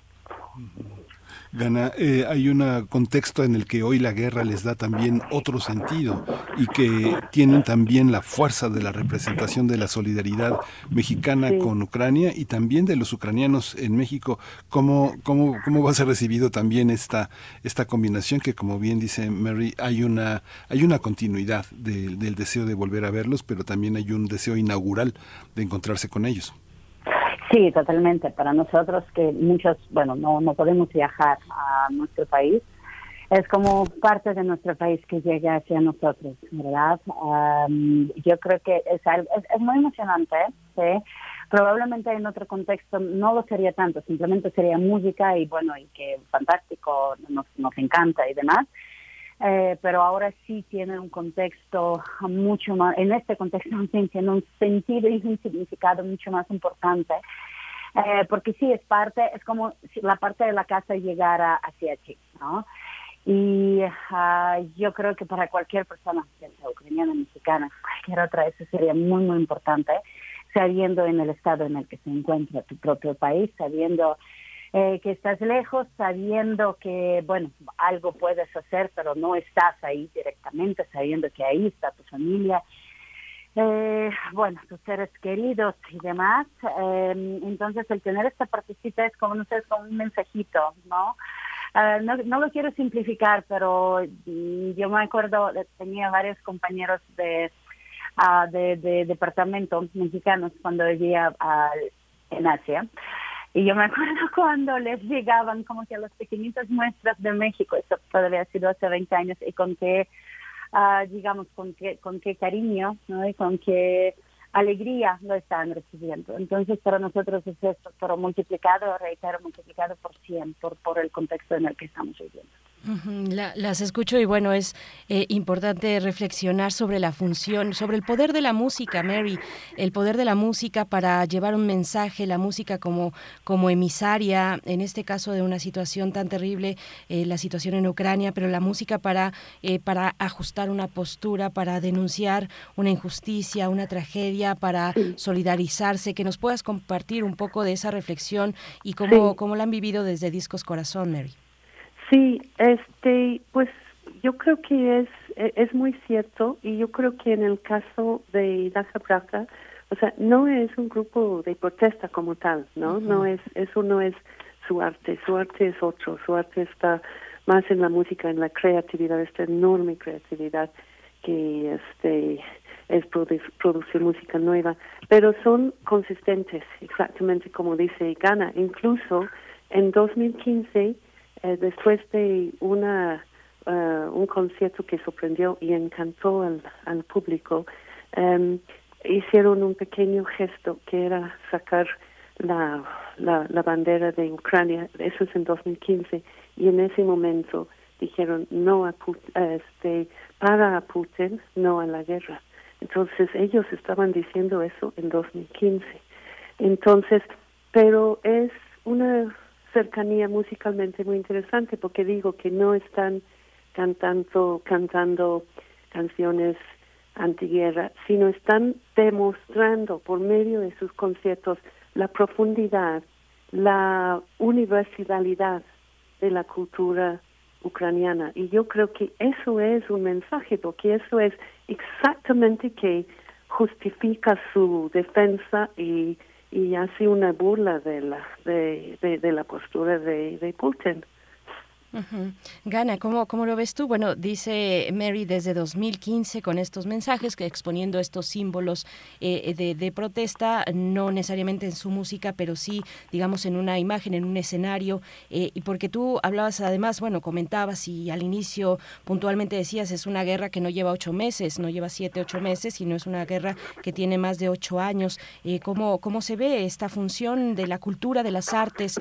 Gana, mm, hace poco aquí mismo estuvimos hablando de esta subasta de arte que se organizó en México eh, con la comunidad ucraniana y, bueno, y muchos aliados, por supuesto, una subasta de arte para mm, apoyar el proceso de personas que han perdido algún miembro de su cuerpo en la guerra. Eh, ¿cómo, ¿Cómo lo ves tú? Y que nos puedas eh, compartir también, Gana, qué significa la, la expresión Daja Braja, como lo, como lo dices tú. ¿hay, ¿Hay una historia en el nombre de, de este cuarteto? Eh, empiezo por el final. No, de Jabraja tengo el sentido que es nombre compuesto, no mm. es una, digamos, si, si sea una palabra, creo que no es muy común, uh, pero es un nombre compuesto por el proyecto DAG. DAG es techo, en ucraniano DAG es techo. techo. Eh, entonces, eh, yo creo que ahí, es, de ahí más bien viene su nombre.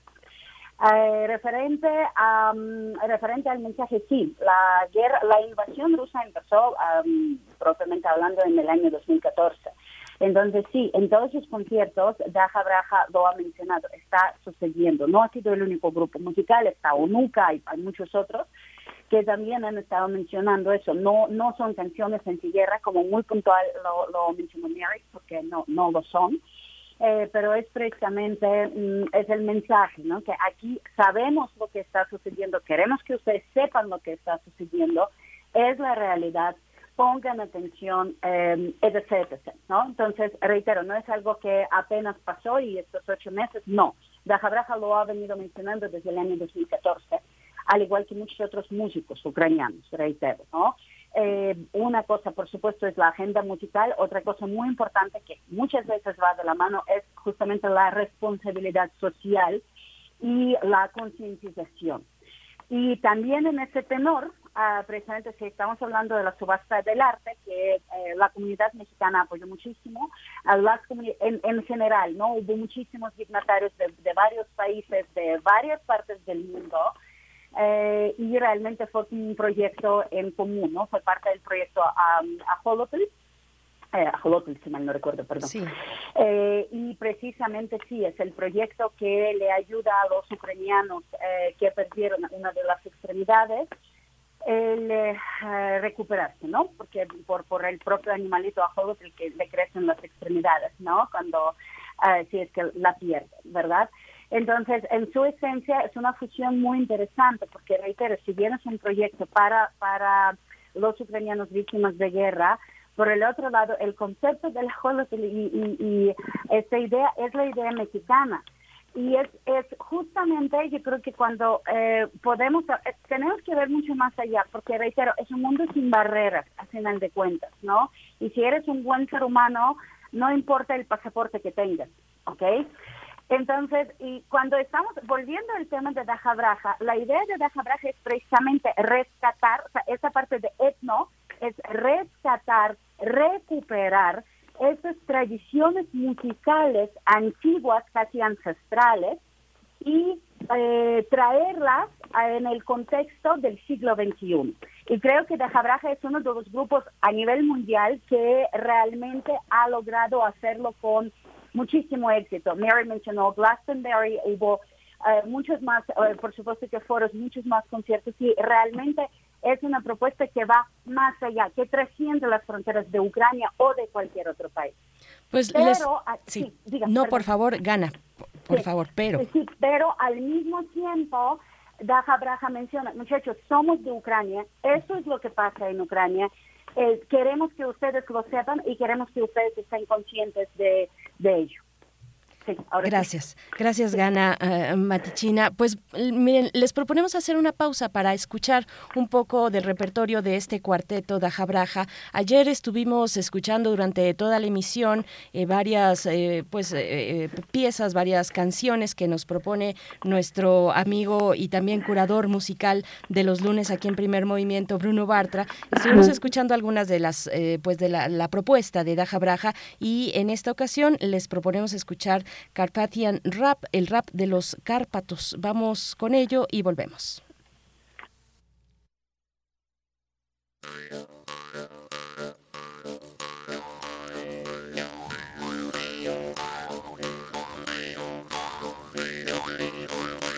Послухайте, люди добрі, що хочу казати.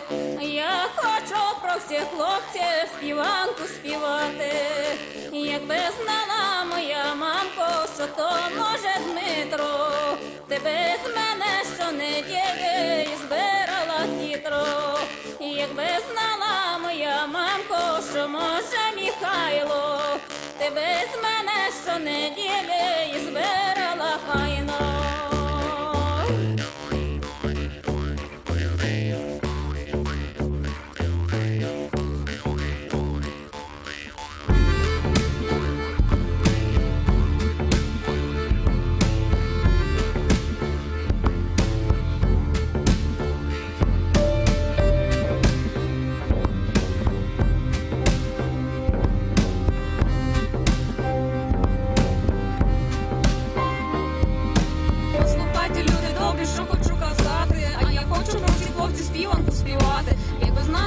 мамо, що то може Дмитро. Ти без мене щонеділі і збирала хитро. Якби знала моя мамка, що може мій хай.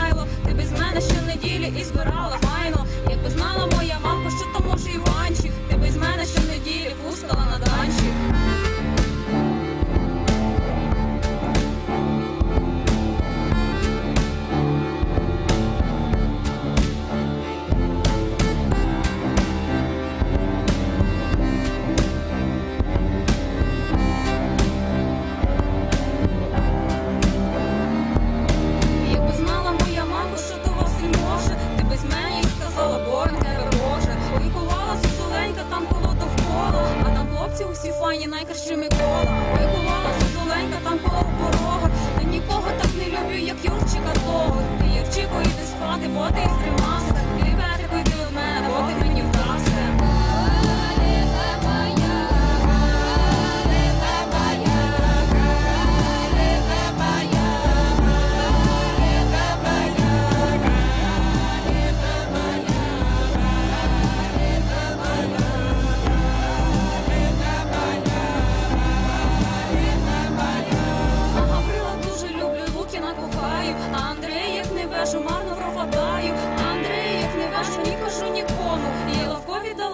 Пішла додому. Єловкові дала руку Грицькові кустину, а Семена обнімає, як малу дитину. А як ішла я додому, ішла попри сливки, а там несе Атанасі мої чорнобривки.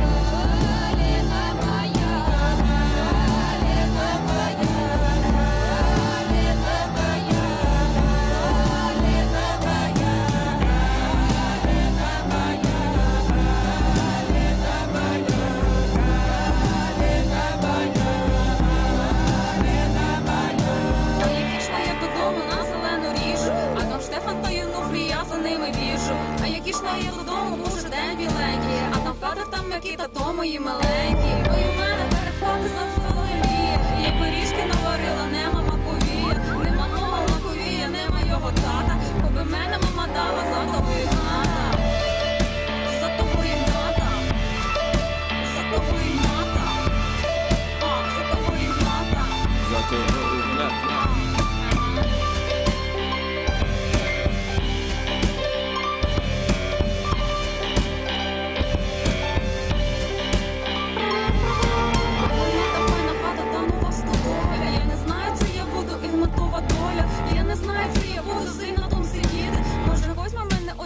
Буде хотіти.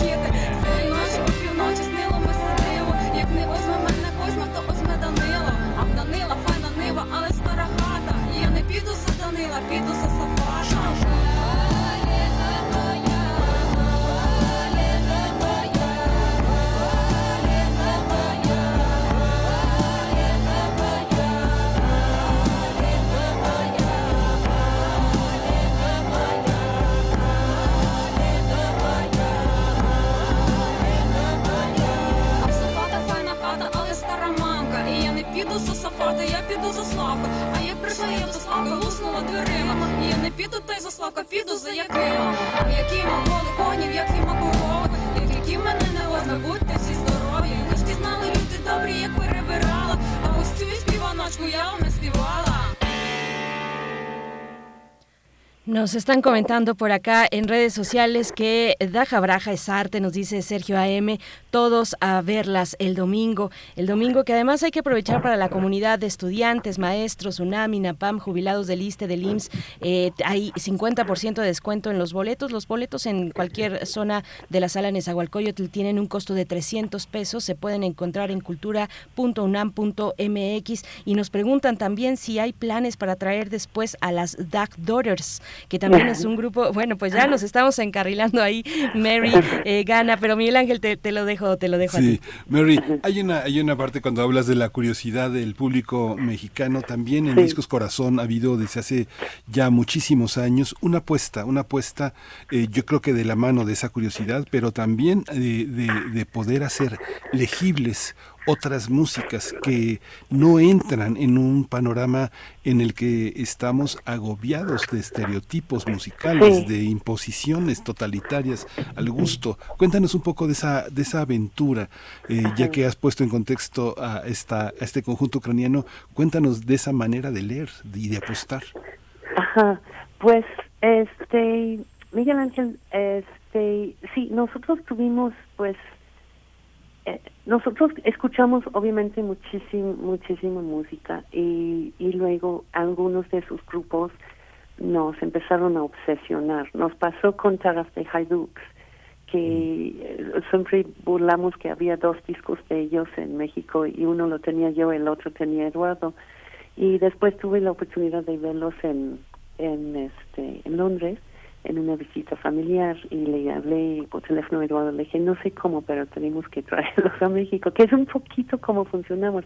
Es un poco, pues suena un poco bastante lúdico, un poco, este, tal vez faltando estrategias y todo eso, pero este, eh, esto así funcionamos. Pero yo te quiero decir algo que este, me comentó el productor de Buena Vista Social Club, porque compartimos muchas aventuras musicales también con, con, esa disquera que, que fui la cofundadora, de, de hecho, antes de venir a México. Y, este, y Nick Gold me decía, Mary, dime qué pasa en México con los conciertos. Y le dije, ¿qué, qué quieres decir? Me dice, con mis artistas, e incluyo no solamente a los cubanos, sino uh, Umu Sangare, Alifacatore, este, Fatsu, Fatsumachu Diaguara, yo noto un antes y después de México. Llegan a México y algo pasa en sus conciertos en vivo.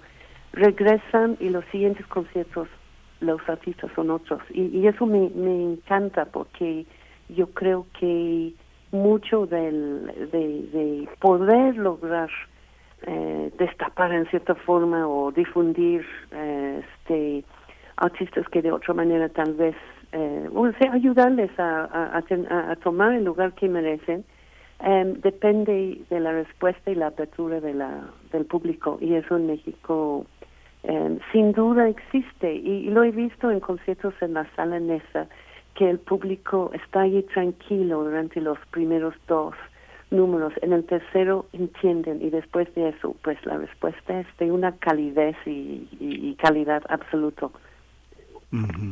Gana, este eh, grupo abre la puerta para muchas otras expresiones musicales de Ucrania, como dices, eh, abrirla, tener al país eh, de regreso en México es algo muy importante eh, que eh, da identidad y que da fuerza a muchos ucranianos que como tú tienen 20 años por lo menos en México o más. Eh, cuéntanos, ¿qué es lo que te hace falta oír en este contexto a partir de, de, escuchar a este conjunto?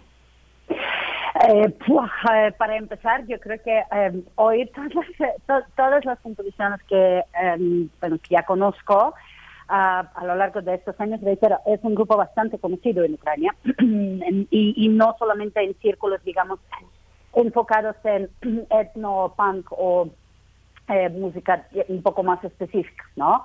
Es un grupo bastante, bastante conocido, está en escenarios principales, desde luego. Entonces, lo primero, bueno, es, es, oír esas composiciones que ah, ya conoces, ¿no? Eh, probablemente algo nuevo, estoy muy segura que definitivamente vamos a ver algo nuevo. Y ah, es que es muy difícil de, explicar porque no es un grupo cualquiera, reitero. Eh, ahora ustedes pusieron el eh, rap de Cárpatos. En realidad, en ucraniano, em, el origen de, este rap es eh, Es una, bueno, música muy propia, o chant, no sé cómo inclusive decirlo en español, eh, muy propios de, del occidente de mi país, de donde es, por ejemplo, mi familia paterna, ¿no? Entonces, a mí sí me lleva básicamente a mi niñez, ¿no? Cuando Dajabraja todavía no existía. Eh, y vaya, es rap que lleva cientos y cientos y cientos de años porque Colomique siempre cuenta una historia. Eh, así que es mucho más allá de la música, probablemente es muy difícil ponerlo en palabras o expresarlo con palabras, es por eso que creo que, que está de Jabraja, porque la música creo que lo expresa muchísimo mejor. Esta nostalgia, estas memorias, ay, la energía y las cosas que te hacen seguir, uh, te hacen seguir. Es, es, es muy importante. Pues les, les agradecemos eh, esta charla, este acercamiento a Daja Braja, a este contexto también. Gana, a mí me gustaría pedirte por último que pues que cerraras tal vez con, con una reflexión sobre la, la, diáspora por la guerra, la itinerancia de, de, agrupaciones no solo de música, sino de expresiones culturales varias, que nos puedas dar eh, un cierre con, con, con, ese, con ese sentido, Gana. Mire, ah, cuando empezó la fase activa de la guerra, hace ocho meses, eh, me levanté el primer domingo, eh, me di cuenta que esto va a ser, esto iba a ser una maratón. Y para la maratón siempre hay que prepararse. Y durante el maratón suceden muchísimas cosas, pasan muchísimas, muchísimas cosas por tu cabeza. yo nado los maratones, ¿no? ¿no? No lo hago muy bien, francamente, pero lo hago. Pero es un ejercicio mental. Y a todos, a todos mis paisanos, a todos les he dicho, esta va a ser una maratón. Prepárense, vamos a pasar eh, por las partes altas, por las partes muy bajas, vamos a pasar por un eh, cúmulo de emociones, por un cúmulo de, vamos a pasar desde, no sé, desde estar histéricos hasta estar eufóricos y todo eso lo vamos a vivir en un tramo de tiempo relativamente corto, pero no tan corto como para que cierres los ojos, los abres y ya todo eso pasó como si fuese una pesadilla. Y en una maratón tienes que, eh, en la distancia, pues tienes que o apoyas o eh, ayudas o te sales. Entonces escoge tu lugar. Y es lo que muchas veces he hablado con la diáspora. O vas a apoyar o por lo menos no estorbes. Y es ahí donde muchos hemos decidido que sí vamos a apoyar. Vamos a apoyar con lo que podamos eh, y a quienes podamos. Y vamos, eh, que quienes pueden eh, de manera económica, quienes pueden de manera moral, quienes pueden simplemente con palabras de aliento. Es por eso que para nosotros eh, Daja Braja es como un boost, ¿sabe? Es como, eh, no sé, es algo que es un empujón. Durante una maratón es un empujón cuando tú te das cuenta que sí, definitivamente vas a llegar a la meta, no sabes en qué lugar, pero sí vas a llegar a la meta y todo va a salir bien. Entonces, eh, para nosotros es eso, es un poco de este aire fresco, además este aire fresco recién llegado desde nuestro país. De verdad, es mucho más allá de la música, es mucho más allá de eh, de la parte etno es em, para nosotros es más. Probablemente es difícil de expresarlo, reitero, con, con las palabras, pero para eso está la música. Muchas gracias por, por traer a Daja Braja. Gracias, Gana Matichina. Pues la paz es el horizonte que perseguimos, que persigue la música también. Eh, Mary Farquharson, muchas gracias, directora internacional de Discos Corazón. Gracias por, por estas reflexiones tan valiosas que, que nos quedan resonando en, en el corazón precisamente, Mary. Muchas gracias. Gracias a ustedes. Muchas gracias, Mary. Mucha música para tu corazón y de discos corazón para el mundo. Gracias. Hasta pronto. Gana Matichina también, ucraniana, con 20 años eh, en México. Bueno, pues ahí está. Ustedes van a encontrar más detalles en cultura.unam.mx. Daja Braja se presenta este domingo, 16 de octubre, en la sala Nezahualcóyotl del Centro Cultural Universitario eh, a las 7 de la tarde, de la tarde-noche. 7 pm, de 7 a 9 este concierto, que van a encontrar los boletos en la dirección que les acabo de dar, cultura.unam.mx. Y vamos a despedir esta charla con otra propuesta, otra, eh, otra canción de Daja Braja, se titula Speciality for You.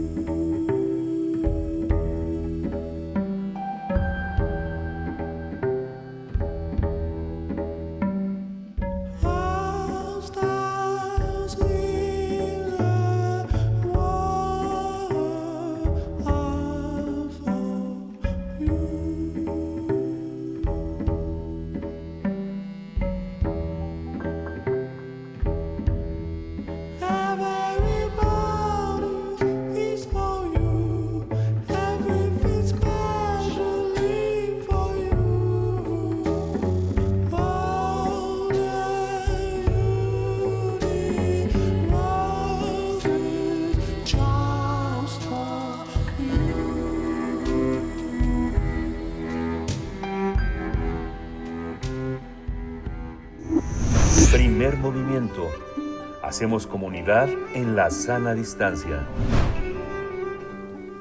Acabamos de escuchar Speciality for You de Daja Braja. Bueno, pues qué, qué, bella, qué bella canción, qué bella propuesta. Por acá en redes pues ya nos eh, comentaban, nos daban también el tip de escuchar a Dag Daughters, Dag Daughters, Da a KH Daughters. Es, eh, bueno, pues, eh, y, y, sí, suena también muy interesante. Miguel Ángel, pues estamos a punto de despedirnos, casi las 9, 9 con 57 minutos eh, para despedirnos de esta emisión de martes, Miguel Ángel, y nos vamos a ir precisamente con más música. Con más música, y vamos a cerrar la, propuesta de Tlali Morales con la curaduría de hoy dedicada al Quijote, nada menos que una pieza de Robert Gerhardt, un ya, un contemporáneo, Danza de los Muleteros del Ballet de Don Quijote, que es de los años 40. Fantástica pieza. Con esta nos despedimos. Berenice, esto fue primer movimiento. El mundo desde la universidad.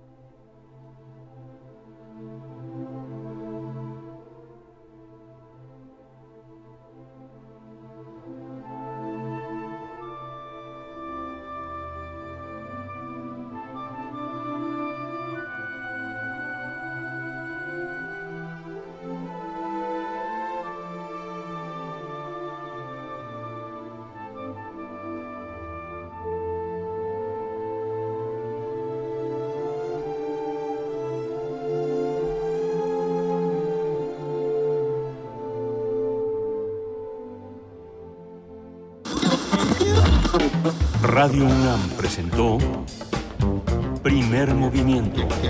El mundo desde la universidad. Con Berenice Camacho y Miguel Ángel Gemain en la conducción. Rodrigo Aguilar y Violeta Berber, producción. Antonio Quijano y Patricia Zavala, noticias. Miriam Trejo, coordinación de invitados. Tamara Quirós, redes sociales. Arturo González, operación técnica.